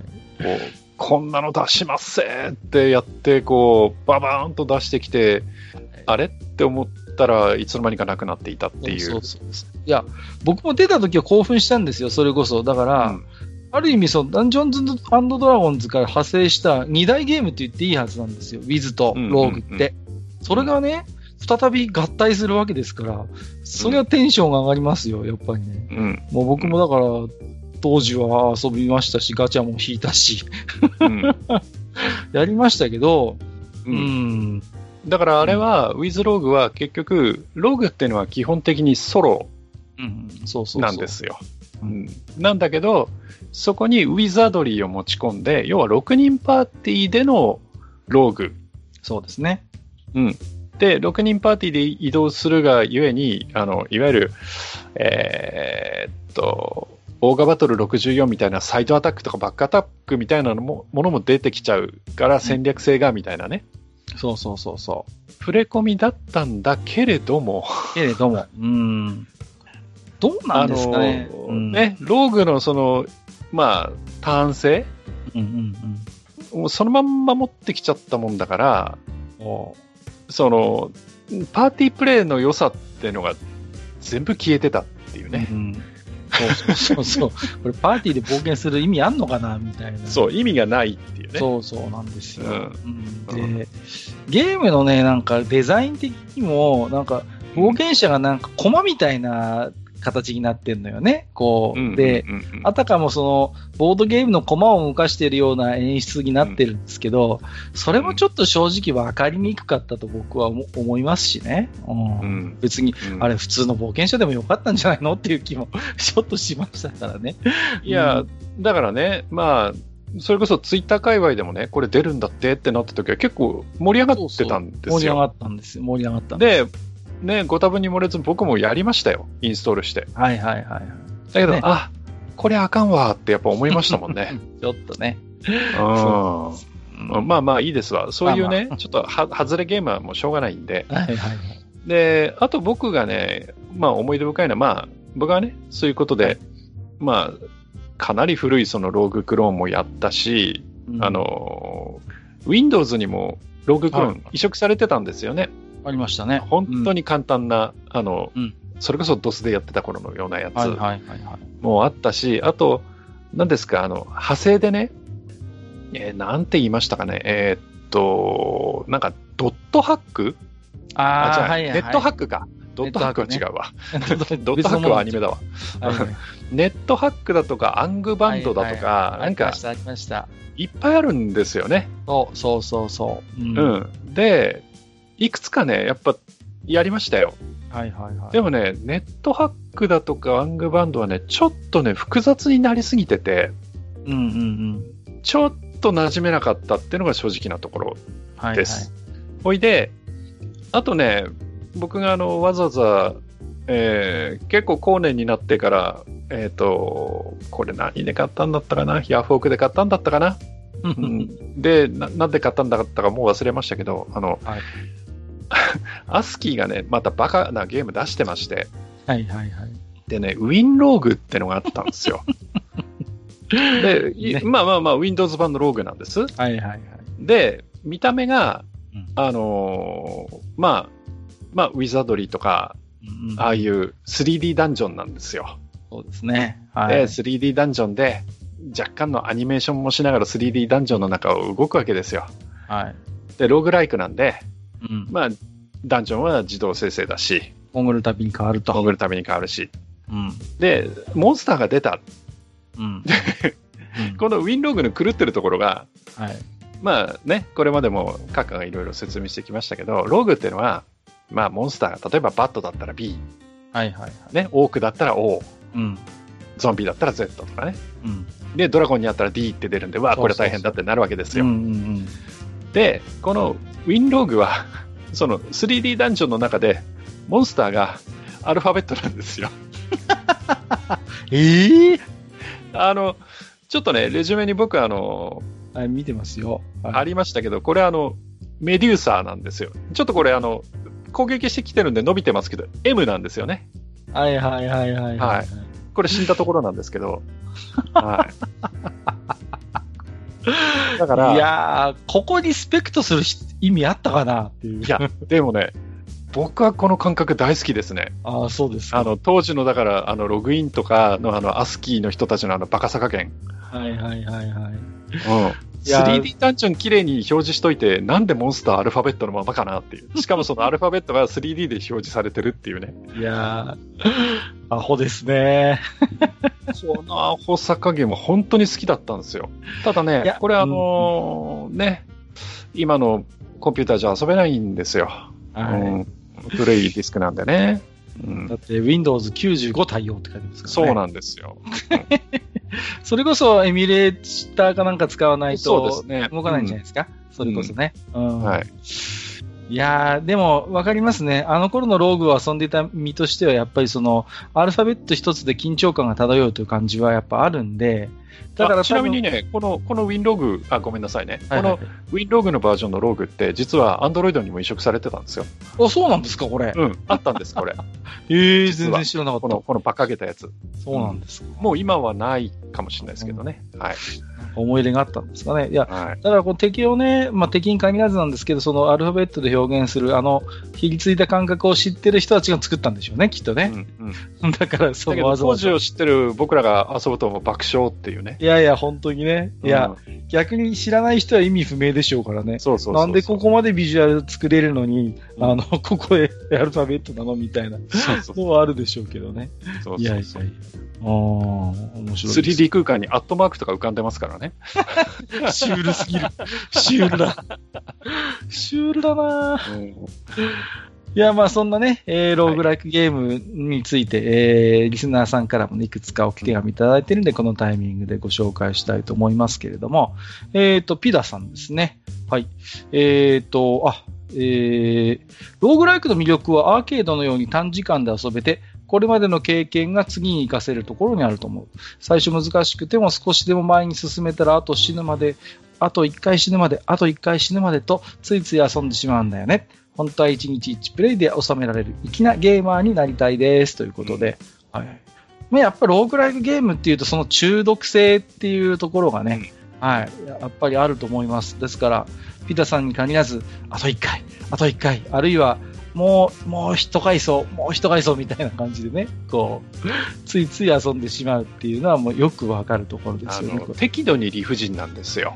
そこなんですよね。うんうんだから、ね、いや、この野郎って言ってもう一回やっちゃうんですよね。そうそうそうそう、うんそれはありますね。ううん。えっ、と、コンシューマー版フレディさん。コンシューマー版フレディ どういうことだ？えーローグライクゲーム、正直自分はめちゃくちゃ苦手でして、トルネコの大冒険を投げ、風来のシレンも投げ、チョコボも投げました。うん ゲーム歴34年となる自分でも未だにジャンルそのものが超人向けすぎてよく成立してるなと感じるローグライクですが、一つだけ苦手なりになんとか10時間以上食らいついてプレイしていたゲームがあったんですよね。それがディアボロの大冒険です。かっこして、ああ、言っちゃったって言ってます。あれを一言で表すと、世の中に著作権というものさえなければ、手放しに最高のゲームでしたね。うん。ジョジョの二次創作としての部分はフリーゲームだから、バレてもなんとかおめこぼしようで仮に突破できたとして、BGM 完全にアウトでしょう。あの BGM のおかげで自分も今までよりもっと幅広く洋楽聴くようになったので、そこには感謝なんですが、さすがにね、カニサーレイといい、ディアボロといい、うんロング系は何とか再チャレンジしようと思い、一度は世界中と不思議なダンジョンを手に取ろうとしたものですが、ある試練マニアの友人より、あれは世界中として遊ぶなら、まあ、という渋い反応があったため、未だに触れていません。かといって、同人ゲームの代表格たる人気タイトルの、これまた二次創作のゲームが商業ベースで出ていることへの困惑が抜けない自分には、不思議のゲームなんちゃらもなということで、まあさっきちょっと触れましたけどね。うんはい。ということで、地下188回にて何か初心者向けの良さげなタイトルがご紹介されることを今から期待しております。頼むか、宮スからプラモデル初心者に戦艦ヤマト進めるかのごとき意地悪はご勘弁ということで。はい。えー、ということでいただきました。PS、絶対割愛されると思ったハリケンジャーを再全部熱演していただきまして、感動いたしました。動画見てもないのにあそこまでやっていただけるなんて、特に、ぬわみの部分ということで、いただき、これは羽生さんが読んでましたけどはい、はい。はい、いただいてましたけれども、はい。そうなんですよね。あのーいわゆるインディーゲーム、二次創作ゲームでも、このローグライクゲームっていうのは本当に相性がいいのかよく出ておりましてね。うんまあ、ディアボロの大冒険なんかも有名ですけど、やっぱり、あのー出てましたしね。うん。しかし、あの、あれですね、うーんと、初心者にお良さげなタイトルとおっしゃってますけど、初代のトルネコの大冒険が一番、ある意味、とっつきやすいですからね。それだけ、ね。ね、あれ投げられちゃったら、なかなか紹介できる、こう、ローグライクゲームないぞって感じあもするんとはですけ、ど。本当に、あの、逆に、あの、本当にあの、オリジナルのローグのクロうん、そうそうそーン。うん。で、それをやってみて、あ、これが、要は元祖なんだって思ってもらって、やっぱりダメだな、だったらダメでいいと思いますけどね。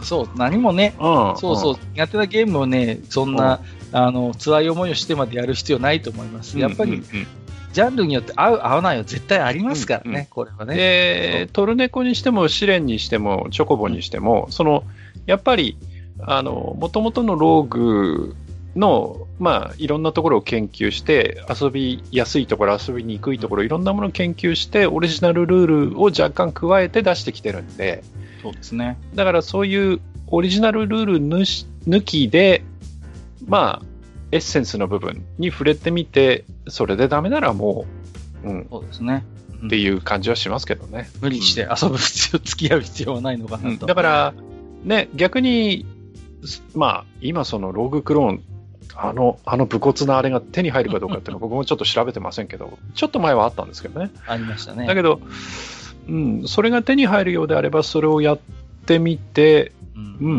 ん。で、すぐ死にます。で、すぐ死ぬんだけど、あ、もううんもう一回やってみようかなって思えるかどうかだと思うんで、うんうん。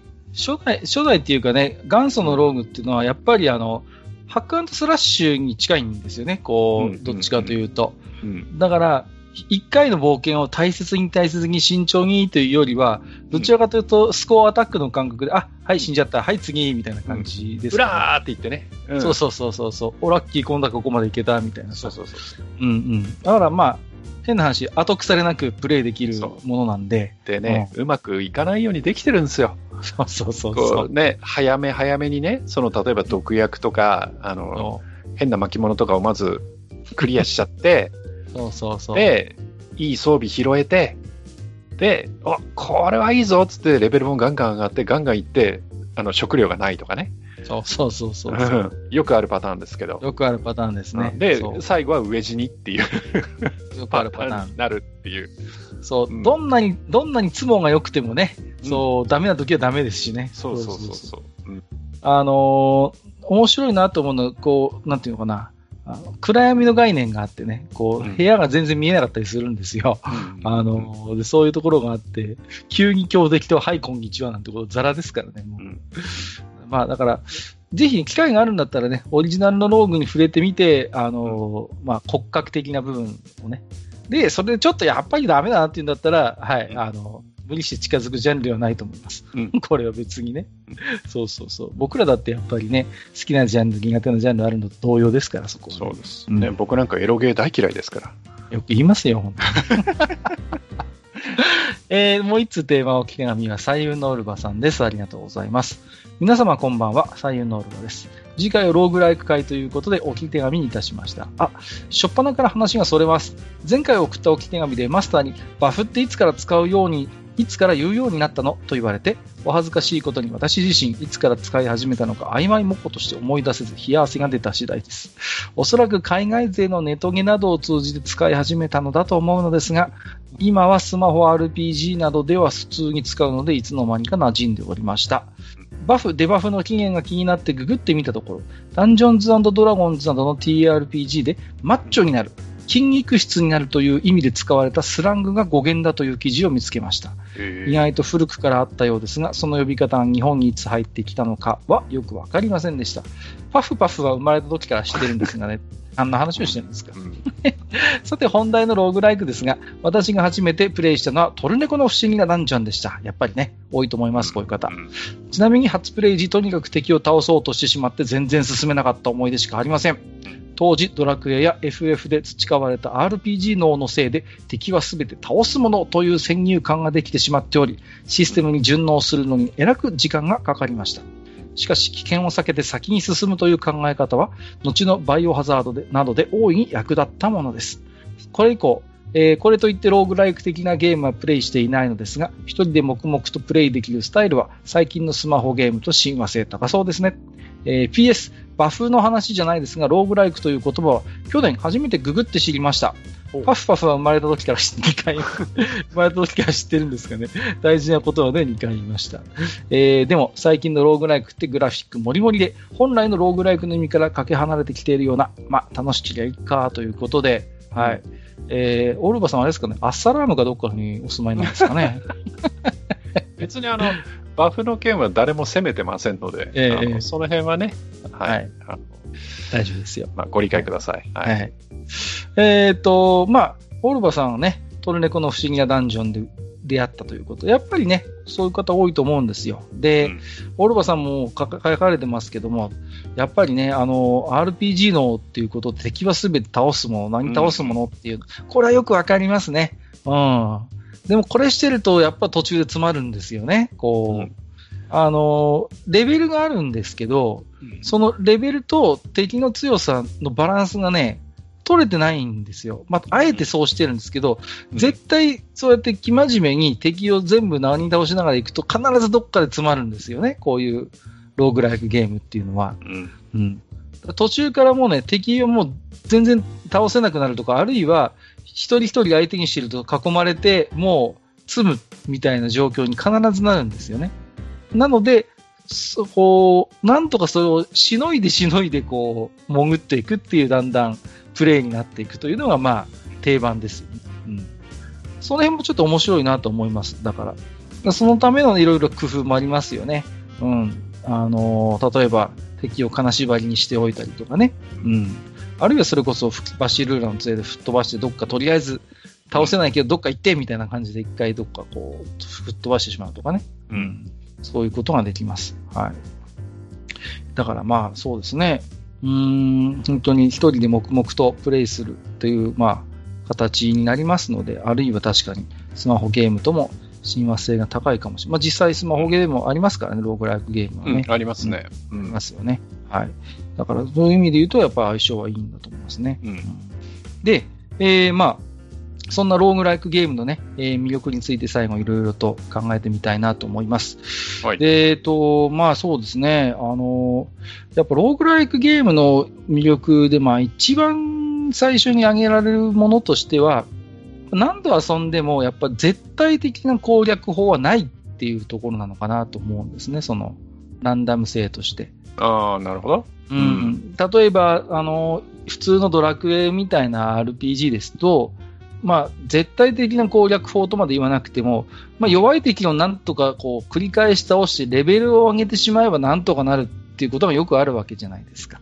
こう時間はレベルを上げて、物理で殴れってやつ物理でね。そうそうそう。っていうのが、まあ、大体有効になるのが、まあ、RPG のお決まりなんですけど、そういう、こう、なんていうのかな、例外なき攻略法みたいなものが、まあ、ローグライクゲームの場合、あんまりないっていうことですよね。うん。さっき、あのーマスターもおっしゃってましたけど、理不尽な目にもよく合うんですよ。こう、ね。浅い階層でいきなりモンスターハウスに出くわしちゃったりとか、うん。それこそなかなか有用な剣や盾が出てこないみたいなこともありますよね。ううんん。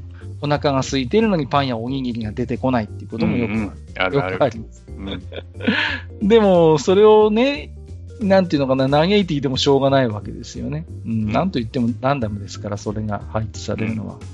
だからそういう意味で言うと、やっぱダイスにこう、持って遊ばれていくゲームなんだろうなとは思います。うん。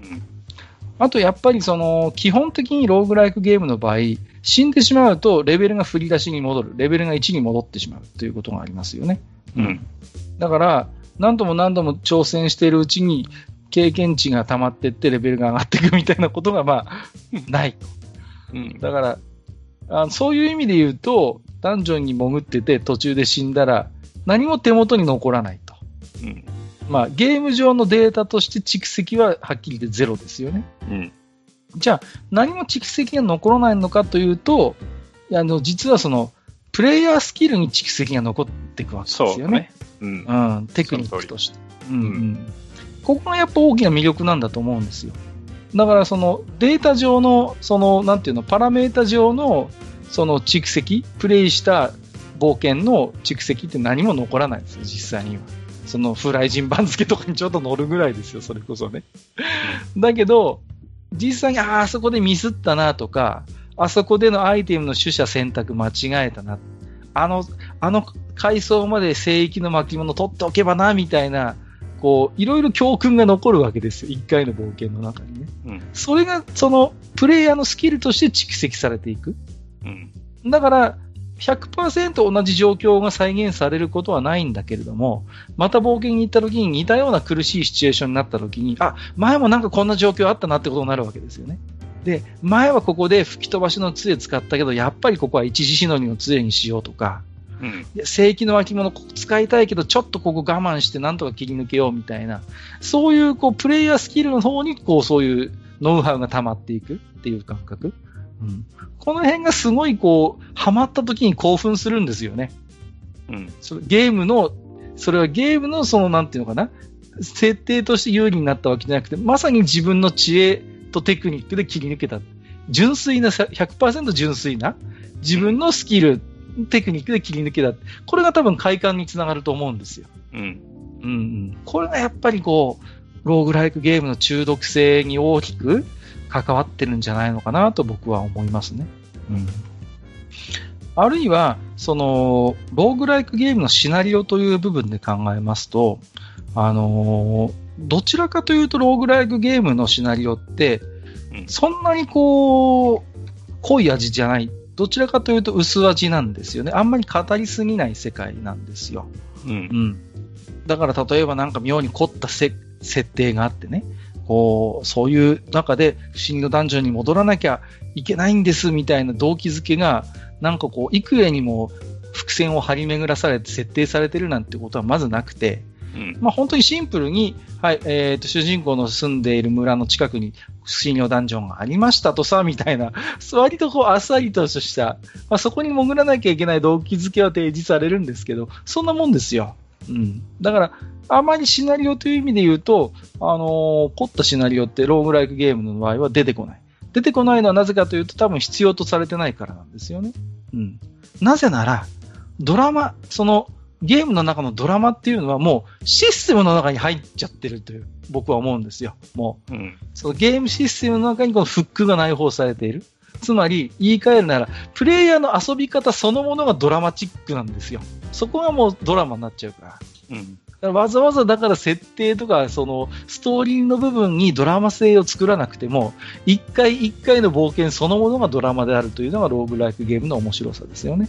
うん例えばせっかくいい武器や防具を手に入れてもさ、一瞬で終わる時もあるわけですよ。こうそうそうそうそう。急にね、大型地雷踏んで、次の瞬間、坊やにや撃たれて死ぬみたいなことがあるわけですよ。どんなに、ね、ヒットポイントがレベルが高くても、急に1になって、その次の瞬間、サクッとこう、木の矢で撃たれるみたいなことされると、死んでしまうわけですよね。こうね、爆弾岩の連連打とかもあるしね。あります、あ誘惑かります。誘惑があって、もう、そのあたりもひとたまりもないですよね。うん。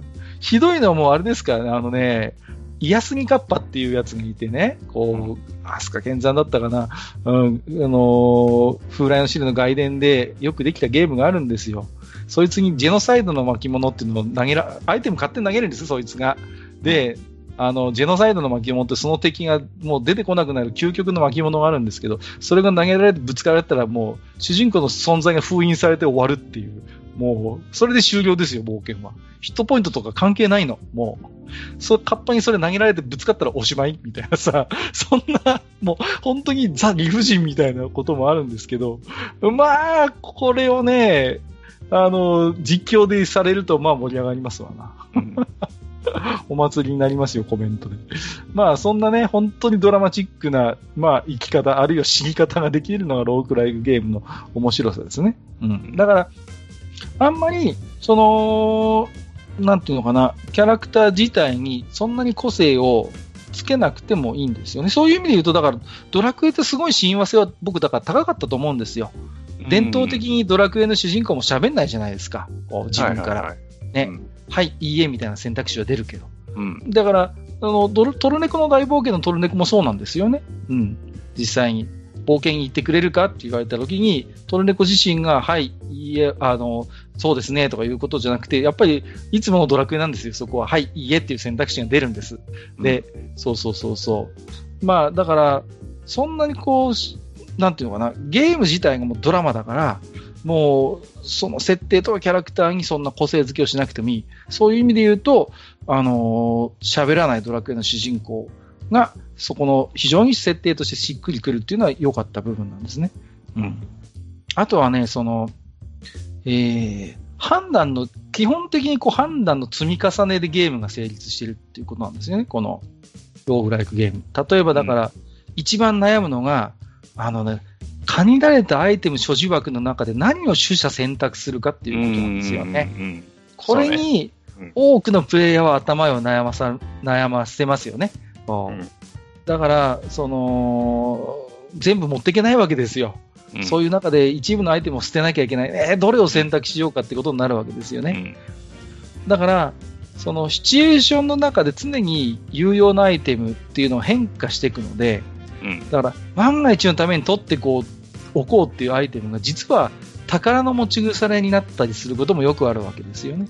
うん、こういざという時のためにこのアイテム取っておこうと思ったんだ結局全然使わなくて、うん、アイテムの、アイテム所持枠を1個圧迫してただけだったなんてことはよくあることなんですよ。うんで、今までそうだと思ってたのが、急に必要になるシチュエーションが現れて、あ、やっぱり持っててよかったってこともあるしね。うん。やっぱそこはやっぱ常に判断だし、その、単性なんで、基本的にその、まあ、あのー、考えながら行動をするんですけど、それもやっぱり常に判断の積み重ねですよね。敵に囲まれた時に、どっちの敵から勝利をしようかっていうこともありますし、うん。だからそういうこう判断判断の積み重ねの中でゲームが進んでいくっていうところがあります。うん。で、一番の判断の積み、その判断を迫られるのが撤退のタイミングですね。例えば、うね、うん、引き上げの、ま、巻物とか途中で一応変えれるアイテムがあるんですよね。うんうんうん、そういうのがあれば、今まで獲得したいい剣や盾を一回持ち帰ることができたりする場合もある。うん、だけど、ま、もう一つ先の回数にもっといいアイテムあるんじゃないかとか、こう、色気が出てくるわけですよね。そう。これがまあまさに、まだいけるはもう危ないの世界であって、うん、そう。もう1回数いけるだろうと思って行ってみたらモンスターハウス済んじゃったなんていうこともありますしね。うん、そうそうそうそう。だそういう、だから、冒険の撤退のタイミングなんていうことも自分にその判断が委ねられているということがある。ね。これもタイミングを見誤ると、もう殺されてしまって、アイテム全部パーなんてこともよくありますからね。うん。あとはやっぱりそうですね。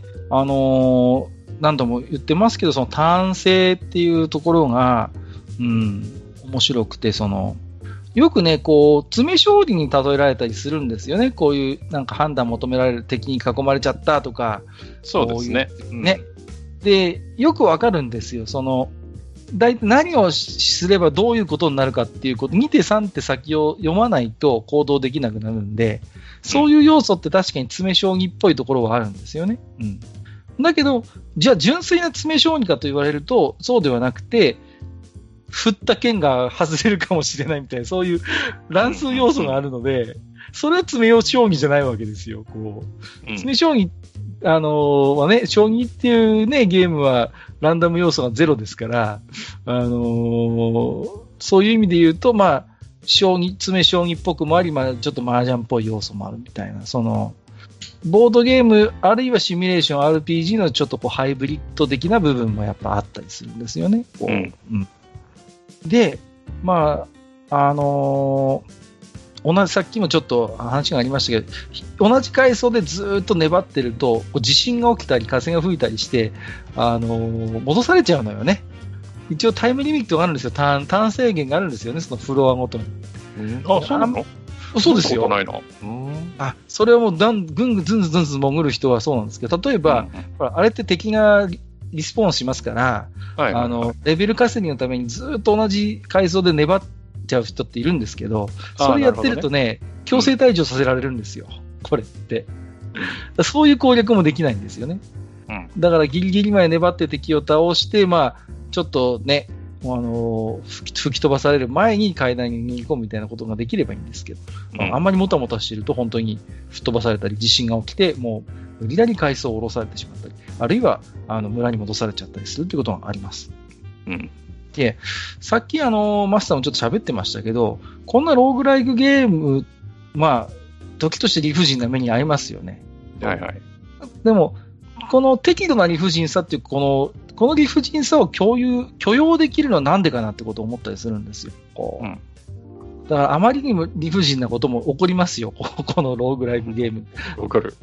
だけど、まあ本当めちゃくちゃ悔しいんですけど、うん、あの、でもまた遊んじゃうみたいな魅力があるじゃないですか。うん。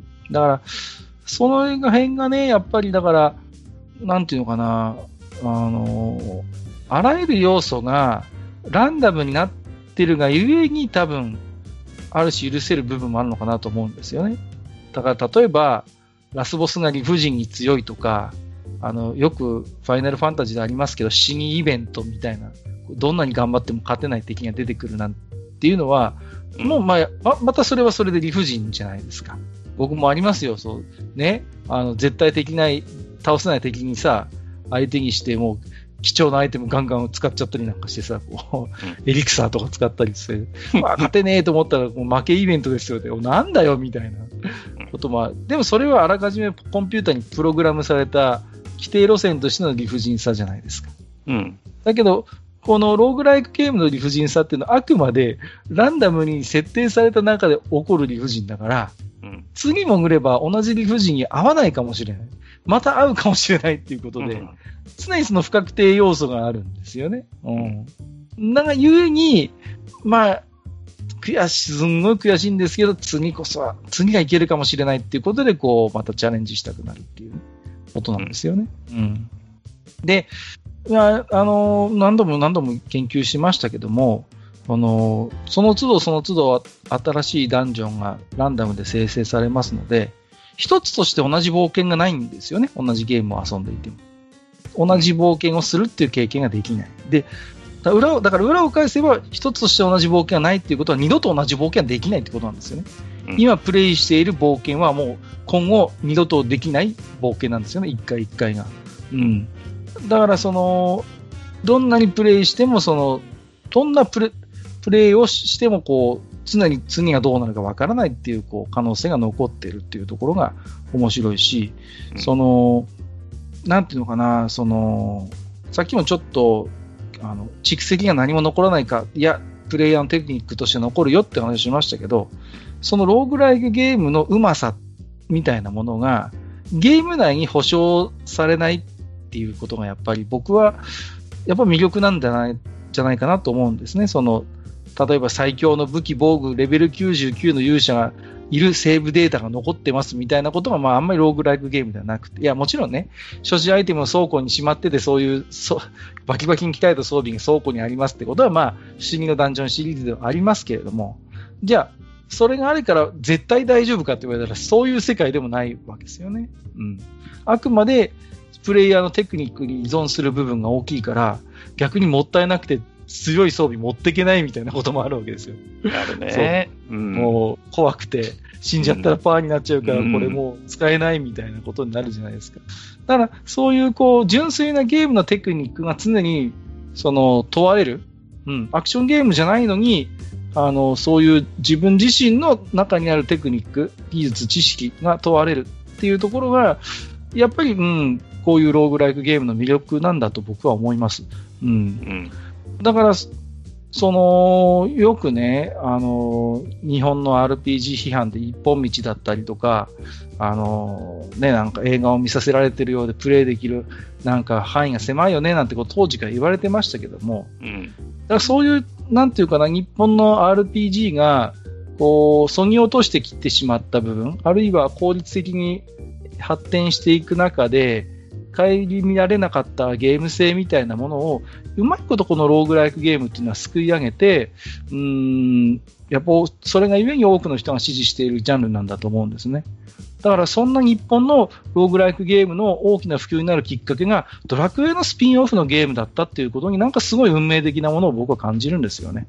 うん、だからその辺がやっぱり日本のなんていうのかな、そういうローグライクゲームの一つ、普及発展の中で、うん、まあ、ちょっと、センチメンタルな言い方をすれば、やっぱ、それがドラクエのスピンオフから始まったっていうのは、まあ、必然のような気もちょっとね、したりもしますけれどもね。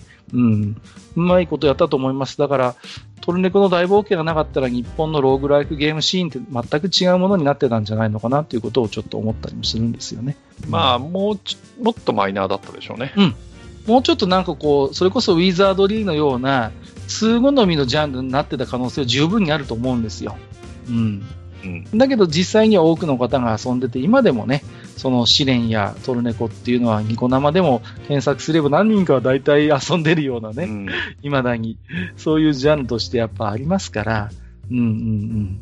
やっぱだからそういう今でもそういうゲ不思議のダンジョンシリーズが愛されるっていうのは、そういった、まあ、トルネコや試練の貢献するところ大だったんだろうと思います。うん。まあ、今日はね、つらつらとそんなローグライクゲームについてあれこれおしゃべりをしてきましたけども、マスターいかがでしたでしょうかね？うーん、まあ、どうなんでしょうね。これからもローグライクっていうのは、きっとそのシステムの、なんていうのか、中毒性とか、うんまあそういうことを考えると、まあ出てくるんでしょうね。はい。うん。だから、うん。あ新たにその、例えばルールを追加したり、遊びづらいところをリファインしたりっていうことで、その、まあ、改良版の、はいまあ、ローグライクが出てくること自体は歓迎するんだけど、その一方で、その、まあこれ、前にその、ゲームのアーカイブをうんぬんっていう話をした時の話をまた蒸し返すようなことになるんだけど、はい。じゃあ、オリジナルのローグをうん遊べるその環境っていうのは残されているんだろうかとか、うんそのうですねあとは、そのログの開発者たちが熱中して遊んでいた、例えばスタートレックね、はいはいはい。今日最初に触れました。とかを、その遊べる環境っていうのは残されてるんだろうか。うんどうしてもね、おじさんなんで、後ろ向きのね、そういうことを考えちゃうんですよね。え わかりますよ。うん、だから、まあ、ぶっちゃけて言えば、アンドロイドのスマホで時間のあるときに、スタートレック遊びてえなっていう。はいはいはいはい。うん。なるほどね。だからね、そういうものがこれから、うん、ちゃんと整備されていくことを、うん。まあ、望みますっていうとなんか偉そうだけど、うん。あのまあ、そんなとこですね。ローグライクゲームってね、今、まあゲーマーの方だったら大体ご存知の概念かなと思うんですけど、うん。あの、じゃあその元になったローグっていうゲームが今年実は40周年なんだよってことを、うん、あんまり聞かないんですよね。話題として。まあ、そうでしょうね。うん。うん。で、知らない方も多いと思うんです。まあ、ローグっていうゲームそのものをご存知ない方も多いんでしょうけど、うんまあ、でもローグライクゲームのその偉大なる、その元となったローグというゲームが今年そういう節目の年を迎えていてね。うん。なんならあれですよ。だって、あのーそれでね、言うんであれば、その、なんですか？うーん、そうですよね。あの、まあ日本の、あの、ローグライクの夜明けであった、セガのドラゴンクリスタルだって30周年ですよ、そういう意味で言えば。うん。まあ、まあ、そっちはちょっと置いとくとしても、だから、うんその、どんなゲームにもやっぱそういうルーツがあって、そのジャンルとしてね。うんで、やっぱりあのーローグライクを今のそういうビジュアルもりもりのいろんな、あのー要素がもりもりのローグライクを遊ぶ中で、ちょっとこう、じゃあそんなゲームの元になったゲームにちょっと思いをいたしてもらいたいと僕、おじさんとしても思うわけですよね。うん驚くと思うんですよ。本当の最初のゲームから、あの、死んだらレベルはリセット、アイテムは未識別、みたいな、そういう今のローグライクゲームの大元を成しているシステムって、ほぼローグで完成してるのよね、実は。うん。うんだから、それがすごいんですよ、やっぱり。うん。で、ロードすればセーブデータも消えるから、裏は、あの、なんていうのかな、そんなトライアンドエラーエラーもできないみたいな、今の、今のローグライクゲームの面白さの大元になってるシステムっていうのが、ほとんどもう最初のローグで網羅されてるというところがやっぱりすごいんですよ。ううんうん。それにちょっとね、やっぱ驚いてもらいたいっていうね、うんやっぱ思いがあるんですよね。そうそうそうそう。うん。だから、そういうやっぱり中で、いろんなやっぱり、あのーゲーム人たちが工夫を重ねてきて遊びやすいシステムになってきたんだけれども、最初のちょっとこう、ハックスラッシュの匂いのする本当に余計なものを削ぎ落とした、あのアスキーアートの世界の冒険っていうのも、今やってもなかなかに魅力的で実は面白いものがあって、うん。だから、まさにマスターの言う通り環境が許せば、ぜひね、この、まあおそらくクローンにはなると思いますが、このローグというゲームの、あのー雰囲気とか匂いというものをね、うん感じられる機会があればいいなと僕も思いますね。いや、本当、はい本当そう思います。うん。はい。ということで、えー本日はですね、えー40周年を迎えましたローグ、そして、えーローグライクゲームの魅力ということで、えー様々なゲームのお話をさせていただきました。本日もマスター、ありがとうございました。はい、ありがとうございました。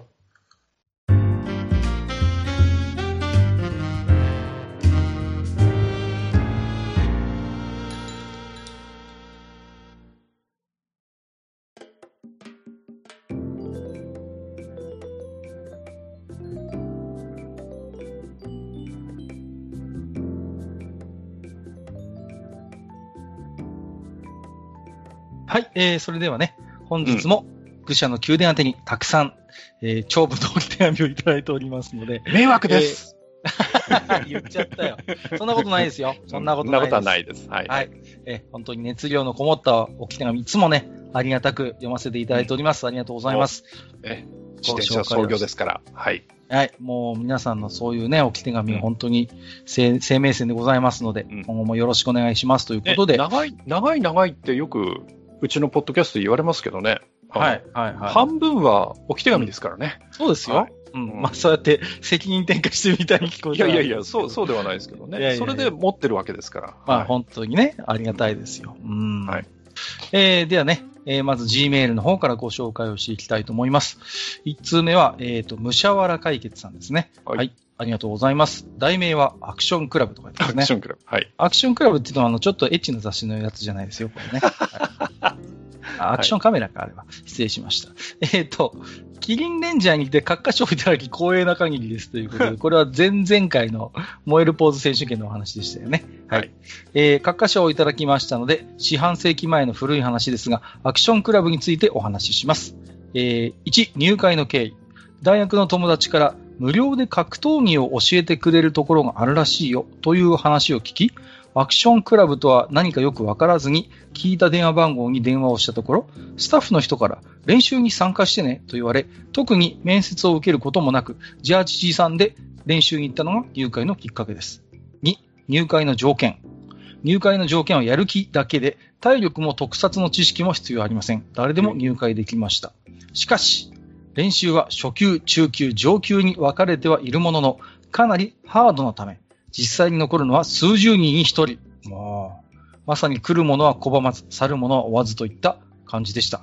えー登録されている人数は、MC のお姉さんも合わせて100名以上はいたと思います。へーあ、このあのお姉さんもアクションクラブに所属するんですね。えー3、費用。入会金、登録料、レッスン料等は一切ありません。完全無料です。えー本番でショーを行えば当然対価がもらえます。うん、4、初ステージまで。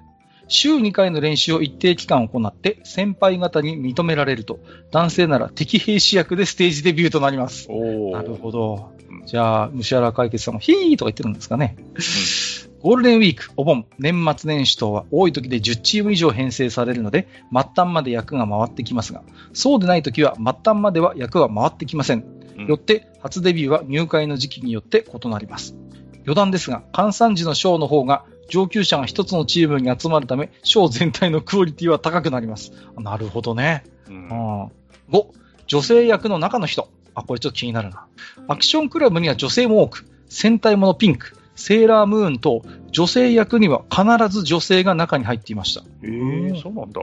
子供の夢とキャラクターイメージを壊さないことが最優先で、ミスアメリカのように 男性が女性役を演じることはご法度でした。あ、これは、あの、オリジナルがそうなんですよね。しかし、その逆はありで、戦隊ものの小柄な男性役を、動きがキレッキレの女性が胸サポーターを巻いて演じることは多々ありました。お夢がありますね、なんかね。えーまた、アンパンマンやクレヨンしんちゃんとかの着ぐるみショーもありましたので、女性の需要は高かったです。うん。僕、戦隊もの以外、ソルブレイン、エクシードラフト、ジャンパーソン等は甲冑ものと呼ばれていました。確かにそんな感じだよね。確かにね。それでは長くなりましたので、また次回置き手紙を送らせていただきます。次回はかなり現実的な話をします。もう十分だよと思われているでしょうが、送ります。いやいやいや、送って送って。ぜひぜひ。えー7、補足。セーラームーンのショーにて、でっかい頭をかぶらずに素顔で出演した方が絶対に客受けはいいのになぁと思わせる美形のお姉様が何人もいたのはいい思い出です。続く、うんということでいただきました。ありがとうございます。最後詳しく。いやー、ぜひちょっとで、いや う、ん。これはね、すごい面白いですね。いやー面白いですねありがとうございます。うんいや、すごい、全然我々の知らなかった世界だから、うん。あ、こういう風になってんだっていうことでね。うんでも、あれですよね。結局だから、虫原解決さんはこの数十人に一人に残ったわけだから、すごいエリートですよね、そう考えるとね。うんすごいですよね。うん。で、えっ、と、レッスン料とはかからず、本番で勝負すれば対価がもらえると。うん、ね。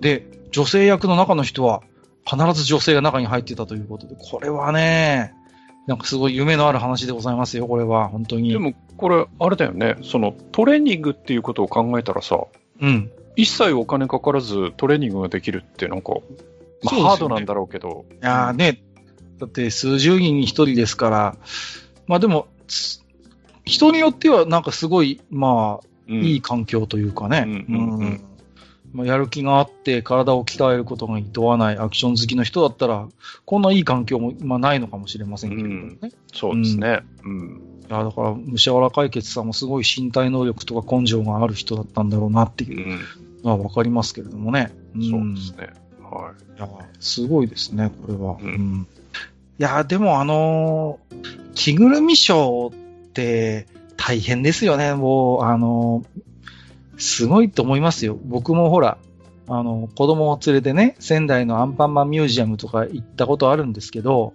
い。うん。もうね、もうほんと大変。ほんと、なんつうの？あのね、もう、あんなこう、着ぐるみ着て、キレッキレのダンスとかを10分とか15分やるんですけど、めちゃくちゃ体力使うと思いますよ、あれ。んもううんで、でも女性の需要は高かったってことは、そういう、だから、着ぐるみショーでも結構女性が中に入ってやってるってことなんでしょうね。う。うんん。すごいよなあの、たまにっていうか、よく聞きますけど、あの、ね、それこそ熱中症でなんかこう、中の人が倒れちゃったなんていうの、確か去年だか一昨年もニュースになってたと思うんですけど、いや、実際、あの、うちの会社で、あの、はいはいまあ、某お役所の、まあ、あるイベントの開催のお手伝いっていうのをやったことがあってですね。ええええで、そのイベントに、そこのお役所が作ってる、その、まあ、イメージキャラクタゆるキャラみたいなやつですか？なんか。ーそうです、そうです、そうです。まだゆるキャラっていう言葉ができる前だったんですけど、なるほど。その着ぐるみがありまして、えええで、その、出てくれえっていう話になって、ええええ。やっぱりね、被ると熱いんですよね。い。や、ね、全然ね、もの、ないし。会場が、はい。よくあるあの、ショッピングセンターの、ああ、あの、はいはい、ガラス張りの、ああ、はい。太陽光がガンガン入る ところって、あの、イオン系とかにあるじゃないですかあ。りますよね。はい。うん。そういうとこだっやたんですよ。わあ、で、そこで出なきゃいけい。ないっていうことで、あの、着ぐるみ役をですね、複数用意しましたね。さすがにね。出てうん、何分間かいて、はいはいはい。込んで、交代して、出てっていう風に。いや、そうしないと本当に倒れちゃうんで、いや、ね、ほん冗談抜きでね。いや、本本当に当に。で、我々はね、その別にアクションクラブとかじゃないんで、鍛えてもいないですからね。はいはいはい。ね。だからね、複数用意して、なんとか乗り切ったっていう記憶がありますけどね。うん。うん。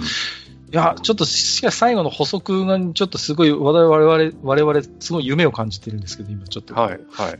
ぜひね、その辺の話、ぜひ詳しく、はい。お伺いしたいなと思いましじゃあもう一つね、はいいただいてますんで、じゃあそちらはマスターからご紹介いただきましょうか、はい、わかりました。ね、あの、セーラーマーズがね、北川景子さんやってたっていうのは本人にとってはどうなんでしょうね。まあいいか。はい。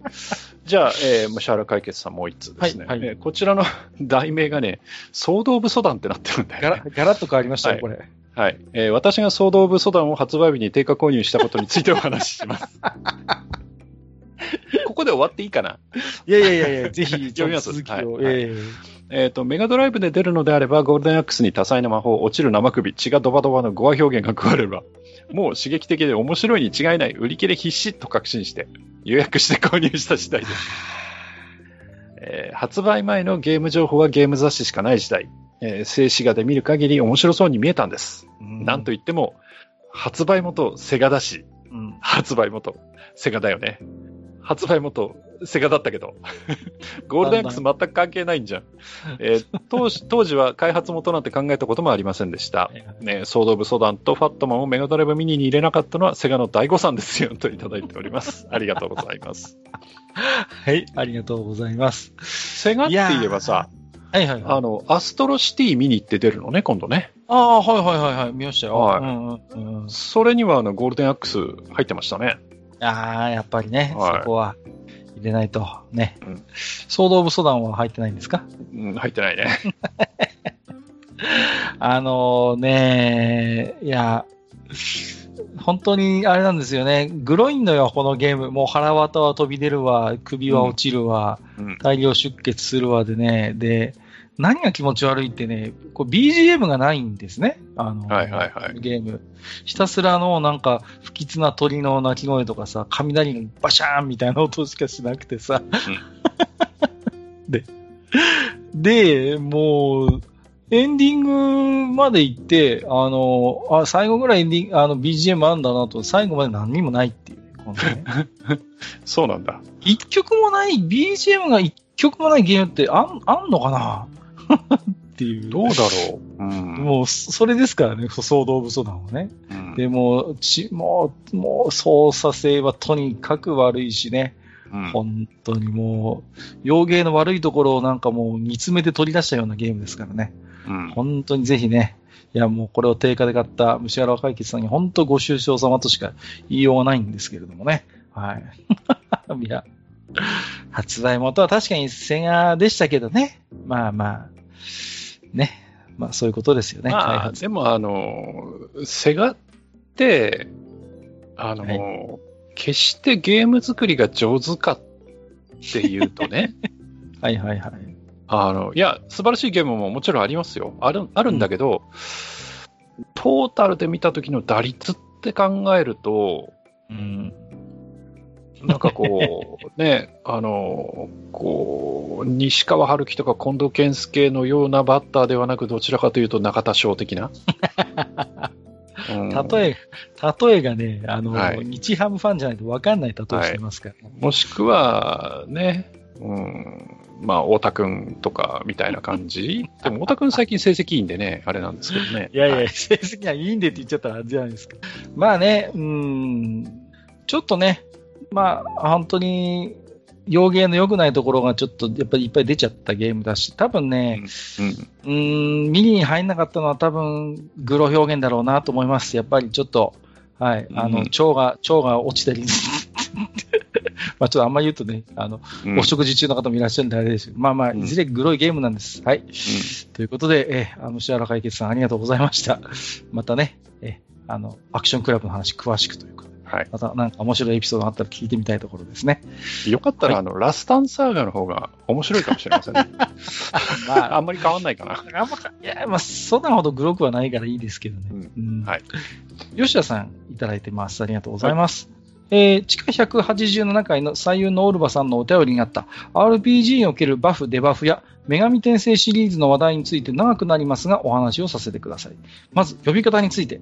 皆様よりずーっと下の世代の自分ですら、少年時代にはバフ、デバフなんて呼びませんでしたよ。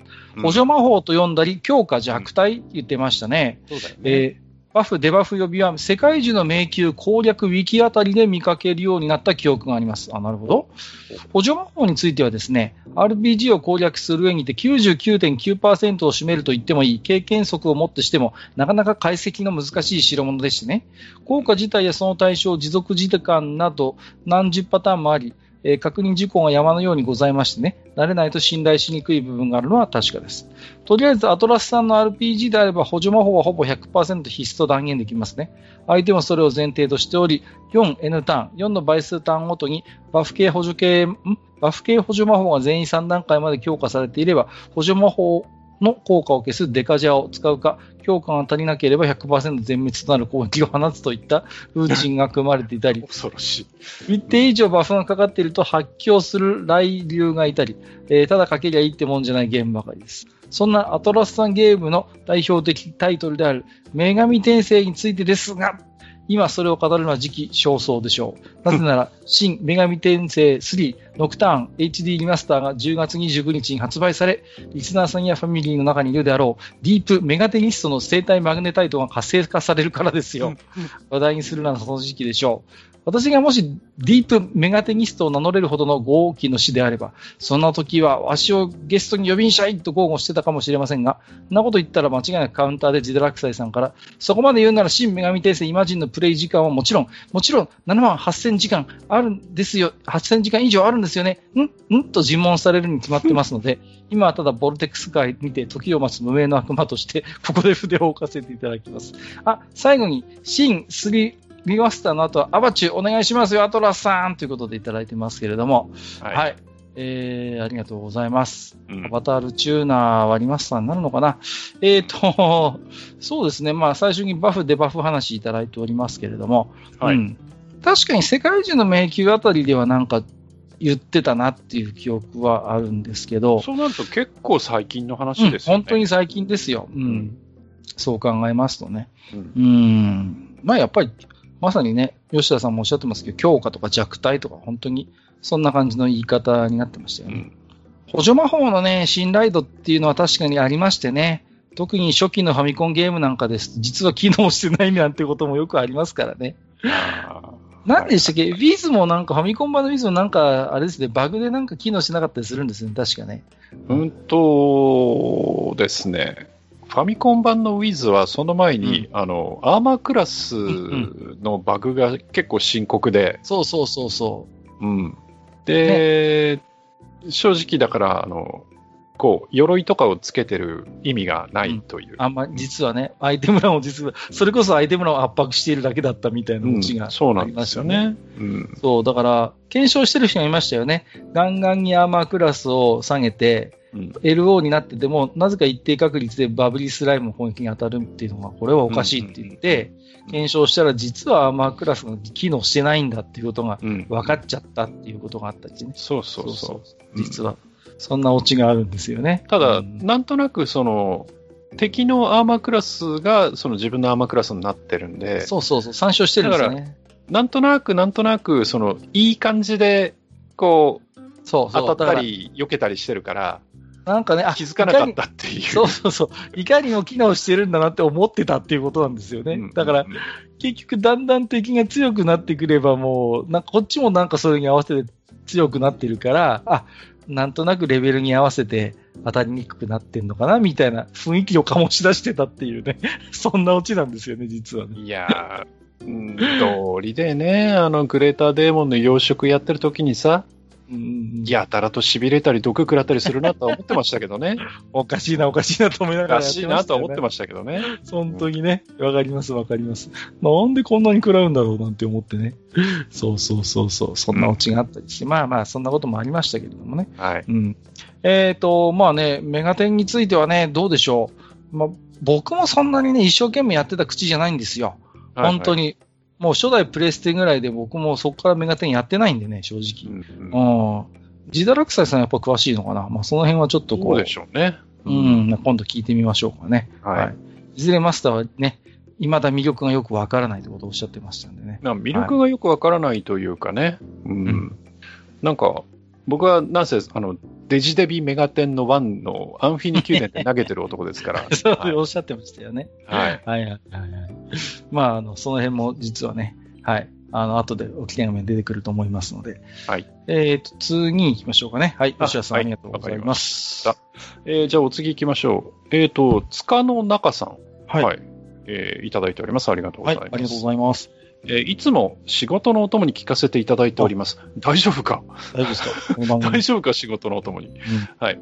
えー、銀英伝を初めて見たのはノイエでした。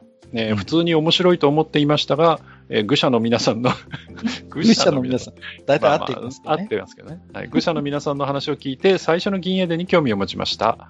えー、ちょうどアマプラに上がっていたので、最近視聴を始めたのですが、まあ面白い。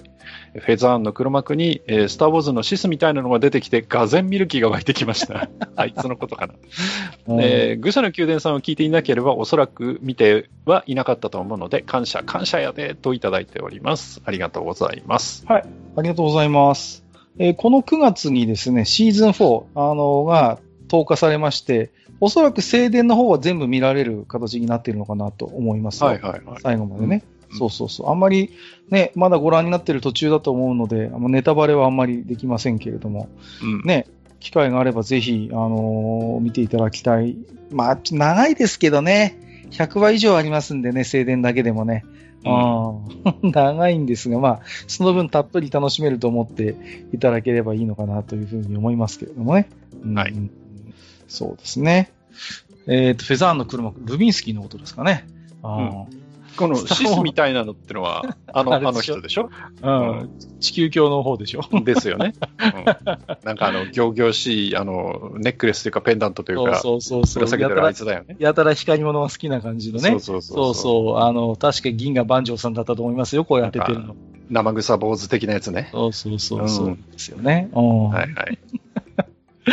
あのー、9番っていうか石黒版だと、あのー、キャゼルヌの声をキートン山田さんがやってるのよね。やってますね。うん。はい。で、なん、なんとも言えない、こう、なんていうのかな。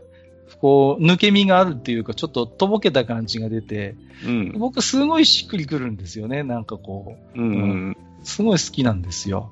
だからね、まあ、あんまり言うとまた口になっちゃうけど、ね、最初だから新しいキャゼルの見たときはちょっと戸惑ったもんですけれどもね。うんまあ、今は面白く見てますけれどもね。うん、そうそう。あのーまあ、さ、まあ、どこまでね、塚の中さんご覧になってるかわかりませんけど、ポプランっていうキャラクターが途中からはいはいはい。ね、うん、そうそうそう。まんまキャラクターが諸星当たるに見えるっていうね。まあそういうキャラですからね。まあまあまあ。だから当時から、あの、イゼルローンの諸星当たるとかって言われてたような気がするなと思いますね。うん、うんそうそうそう。ね。ちょっとこう、なんて軽い感じっていうんですかね。こう女ったらしで。うん。まあ実際そうですからね。軽口叩くような感じで。でも、あの、あいつ、よくよく観察してるとポポランって、階級が上の人に一応、みんな敬語使ってるんですよね。あの、ポポラン。そうそう面白くてさ。そこをちゃんと線引きはしてるんですよね、彼はね。うん。そこはすごい、だから、よくあの、それこそ、アッテンボローとかと、あの、うん軽口叩き合う中ですけど、でも、うん絶対敬語は敬語なんですよね。その、言い合うにしても。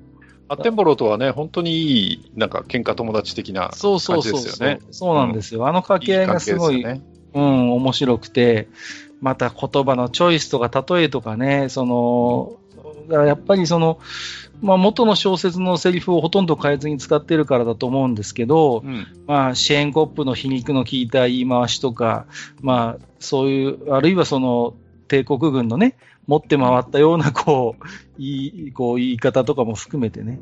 あの辺のやっぱり、うん、セリフの、素のセリフの言葉のチョイスの良さと、まあ、非常に実力のあるやっぱ声優さんをもうこれでもかと投入して、うん。まさに銀河声優伝説ということでやってたっていうことで、ううん。ーん、まあ本当に、あの、ぜひね、まあ、じ、あの、まあ最後までじゃなくてもいいんですけど、また感想などがあればね、お聞かせいただければなと。はい。思ってますけれどもね。うんはい。そうそうそう。あの、最近見直して気づいたんですけど、彼の声って三石さんやってんのね。あ、そうですよ。う。うん全然僕当時気がつかなくて、この前見返してて、あ、そうなんだって思いましてね。うんはい。そんな発見もありましたけどもね。はい。ありがとうございます。ノイエテ勢の方は今 NHK でやってますけど、はいちょう、ちょうどあれですかね。あの、ブラウンシュバイクが死んだぐらいのところまで来た。あ、そうですか。そこまで行きましたか。一応来ましたね。はい。そろそろ赤毛の方がもしかしたらああなっちゃうかもしれませんね。うんはい全然見てないんだよな。あのね、あ一つだけいいですか？じゃあちょっとすいません。あのね、うん。あの、ほら、あの、と虐殺事件があるじゃないですか、ちょうど。あの、あそあ、なんだっけ？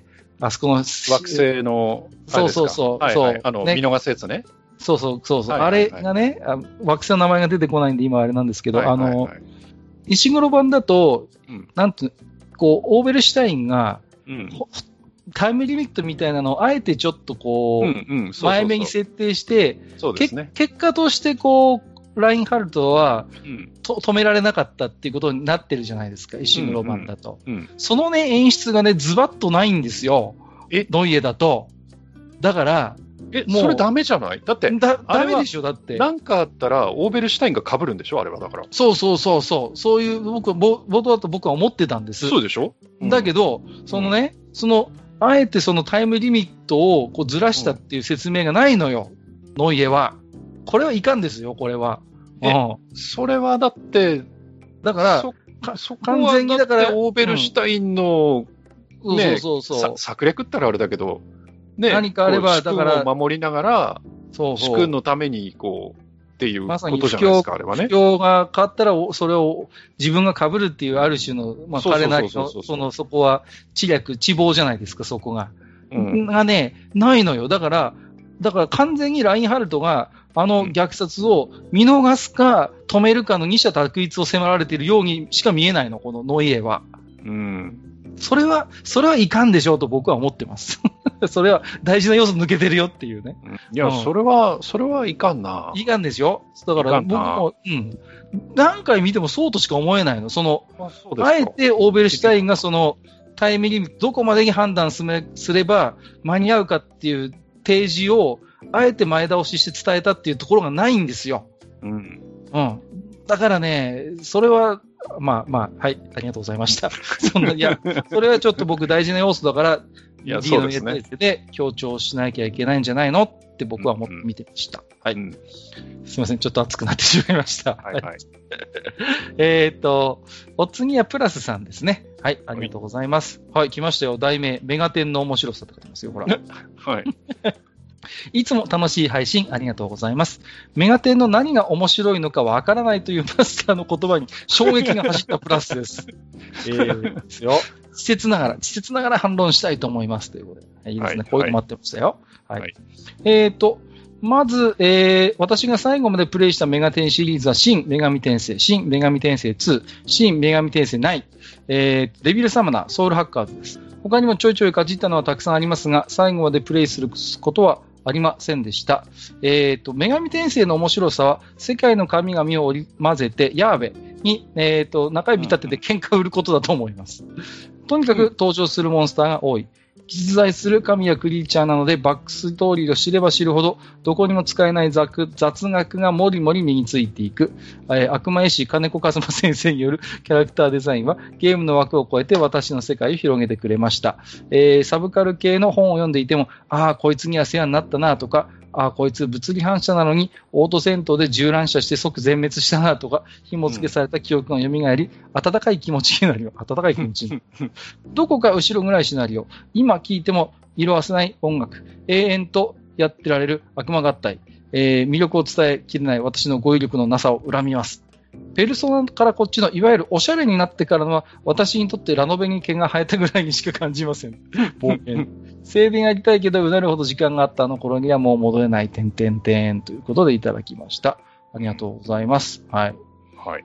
まあ、やっぱりその、なんていうんですかね、プラスさんのおっしゃることってなんかやっぱりわかっわかるところがあって、あの、まあメガテンのやっぱその面白さって、あのーそんなんかある種のその背徳的なやっぱり空気感みたいなのはかうん絶対あると思うんですよ。その、うん要は、まさにプラスさんもおっしゃってますよ。うに、うん。まあ、神や悪魔みたいなものがもう本当に混然一体となって登場してくるっていうところがあって、まあ、それってある種の神話の本質であって、ある宗教から見れば神である存在っていうのは、また別の宗教から見ればそれは悪魔であったりすることが、まあ、その、歴史的には真実じゃないですか。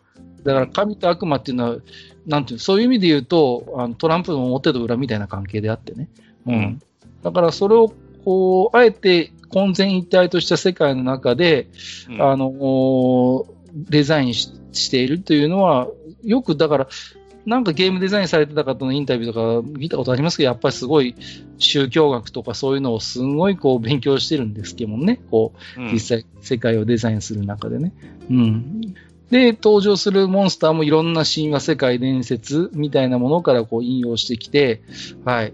で、結構それが実は、あの、設定的にちゃんと、あの引用したものの、こう、何か世界とか設定みたいなものをちゃんと実は踏襲してたりするなんていうことも、まあ、メガテンの世界ではよくあるので、ううんん。だからその辺がやっぱりすごい魅力的に映るんだと思うんですよね。うん。だからまあ、なんていうんですかね、そういう辺のこう、だからプレイをしてきた人の中にしてみれば、そういうなんか登場した神や悪魔を他の本とかね、資料とかデータゲームで見たときになんかこう、想起される、思い出されるという意味においても、まあ非常にこう、プレイした人の、えー心、記憶に刻み込むものが多いゲームなんだとは僕は思うんですよね。うんうん。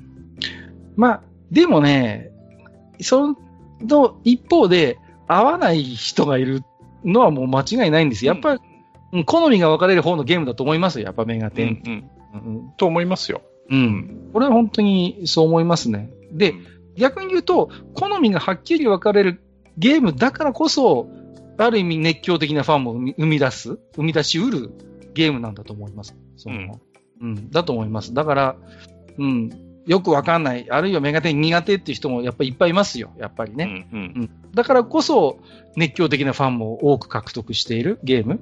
それこそ、それこそ表裏一体の現象なんだと思うんですよね。うんこれがね、10人中8人、9人受け入れるゲられるゲームだとするならば、それはなんか、ある種メガテンっていうゲームの魅力にはならないと思うんですよ。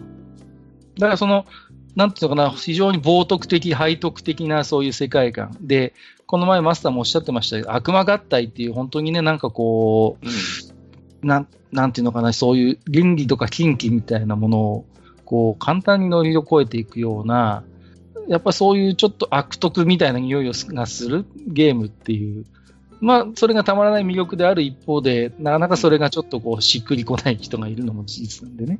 うん、うん。っていうところですかね。うん。BGM とかもね、本当によくできてるのもわかるんですけどもね。うん。僕は逆にね、プレステの、だからペルソナシリーズがすごい好きだったんですよね。その、まあ、なんていうんですかね。あの、あの頃の、だから、メガテン、新メガテンの頃の、いわゆるオーソドックス、オリジナルのテイストが残ったメガテンも好きだったんですけど、僕はその自分の中にそういうなんかこう、ペルソナとしてこう、まあいろんな神とかをこう下ろしてっていうんですかね。で、能力に変えるっていうのはすごい、僕は、あの、その頃、すごい僕心理学とかが好きで、なんかいろいろ勉強してたんで、なんかそういうところもあると思うんですけど、なんかね、だから僕は逆にペルソナが好きなんですよね。うん。だから、メガテンって一言でくくっても今やもうフォローする世界が本当に広いですから、メメガテンの中でもこういうところが好き、あれが好きっていうのはやっぱりそういうのはあるあるでしょうけどもね。うんまあ、そうですね。そんなところですかね。まあ、あと忘れちゃいけないっていうか、その、なんていうのかな。そのまあ、敵とこう交渉して、こうね、必ずしも、なんていうのかな。あの、すべてを排除しなくても、交渉次第でうまく切り抜けられるみたいな、そういう要素があるっていうのも、まあ、当時は新鮮でしたけれどもね。う。うんんはい。こんなとこですかね。まだまだ。そうですね。はい。メガテンのね、面白さ、まだこんな要素もあるぞ、あんな要素もあるぞということでね、いただきましたらまたご紹介いただければと思います。はいえーパスさん、ありがとうございました。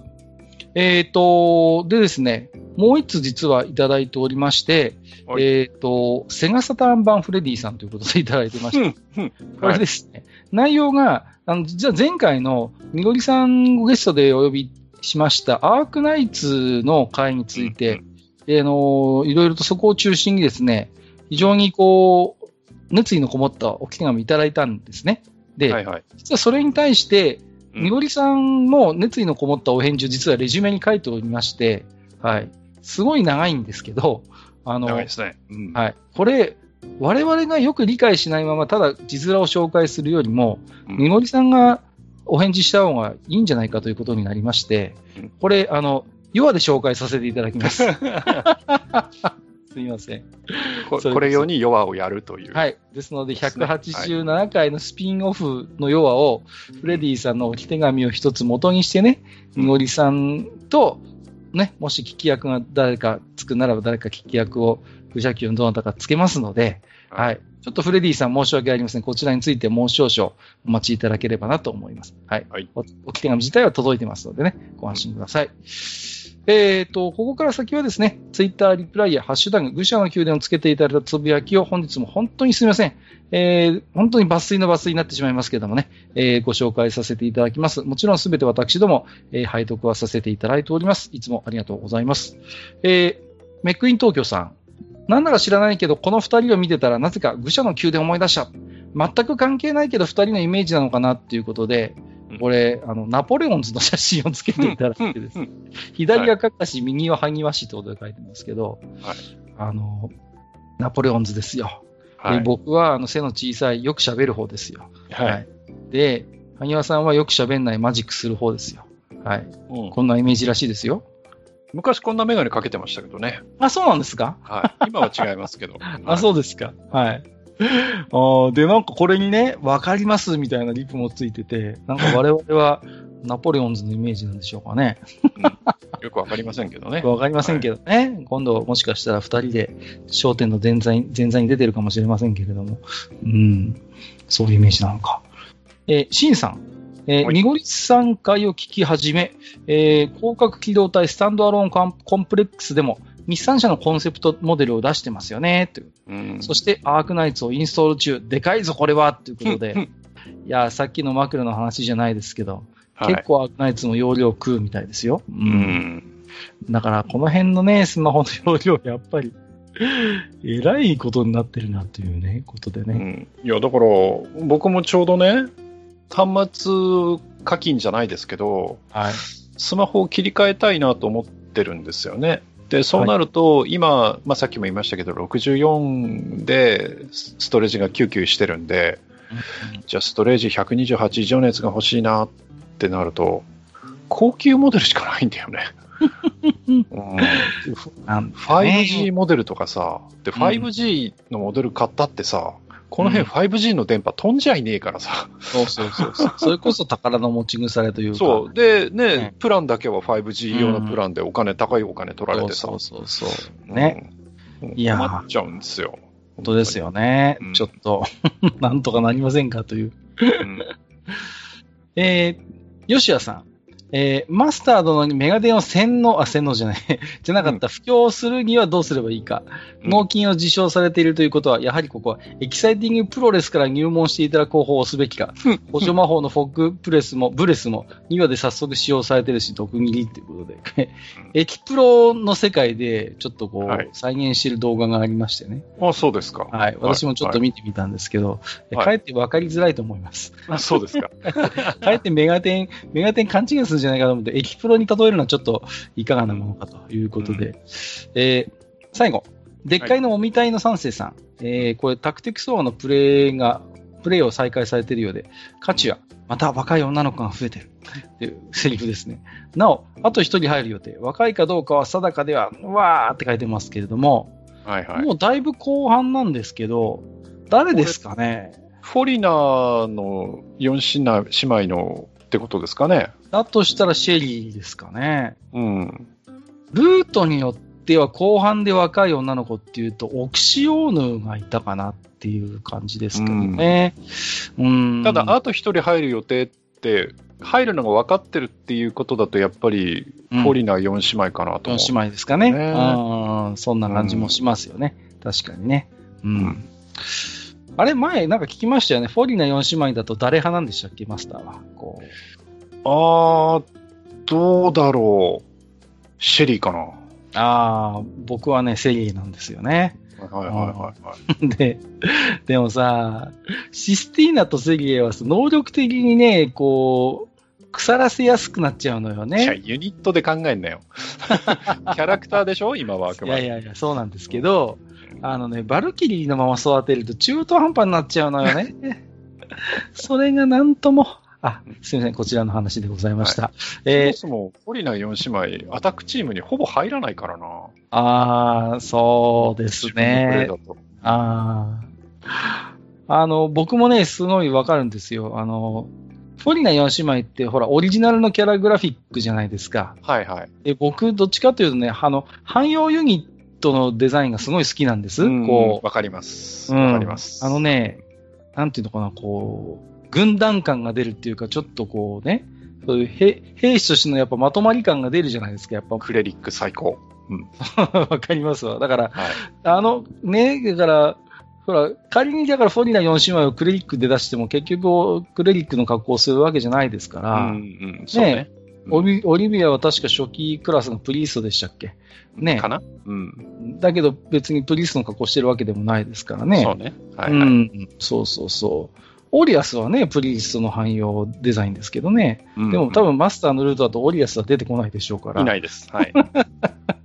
あ、すいません。タクティクスオーガのマニアックな話を最後してしまいました。えっ、ー、と、当愚者の宮殿では皆様からの置き手紙を募集しております。えっ、ー、と、ブログのお便り投稿フォーム、あるいは Gmail にて、えっ、ー、と、お便りを受け付けておりますので、皆様ふるってご応募くだ、応募、応募じゃない、お送りください。ツイッターリプライの、えー、や、ハッシュタグ愚者の宮殿をつけていただいたつぶやきも一部ご紹介をさせていただく場合がございます。本日もたくさんの置き手紙、えー、置き手紙ありがとうございました。以上、お便り紹介のコーナーでした。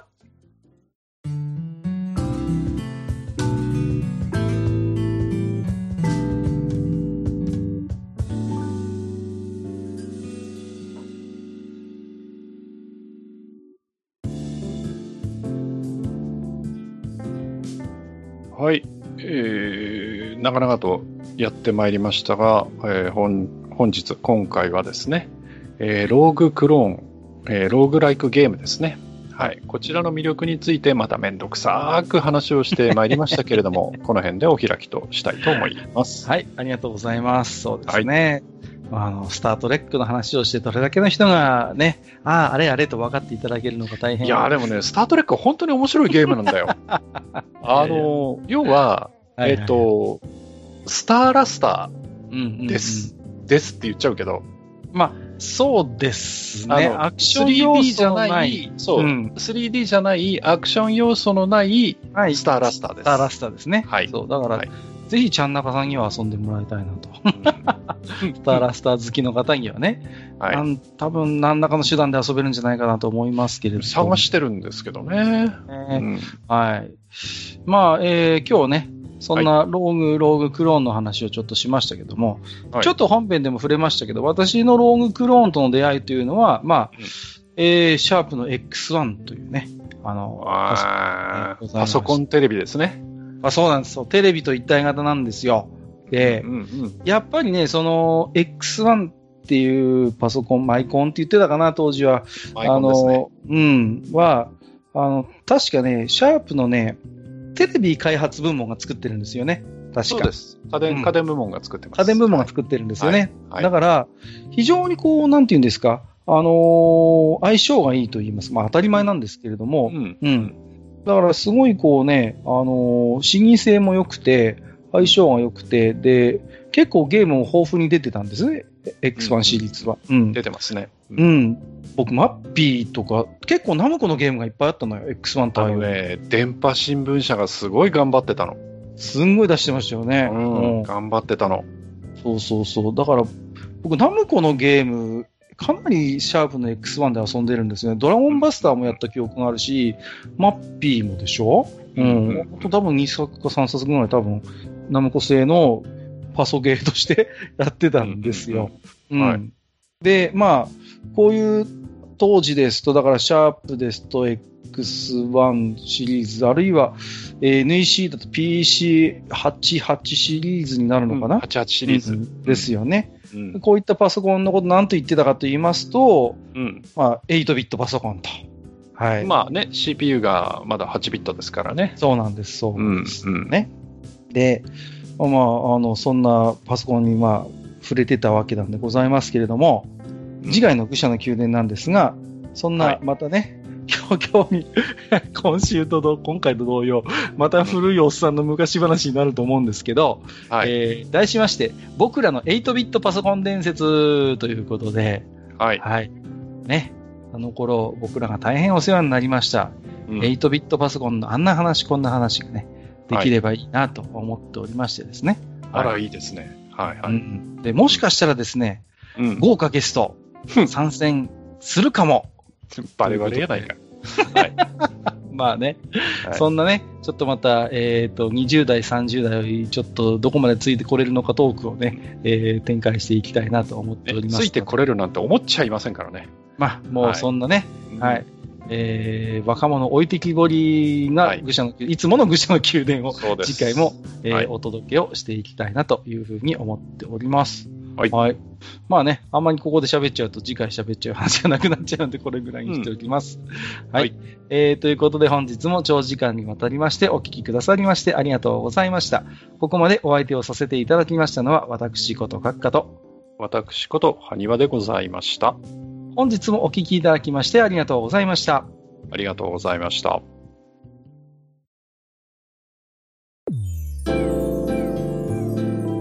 北国にひっそりと佇むバー、愚者の宮殿。当店の名物は、おっさんたちのヨタ話、ゲストの愉快なお話、そして何より、皆さんが置いていってくださる置き手紙でございます。置き手紙は、ブログの投稿フォーム、または電子メールにて受け付けております。メールアドレスは mail.foolpalace.com メールのスペルは mail フールパレスのスペルは foolpalace でございます。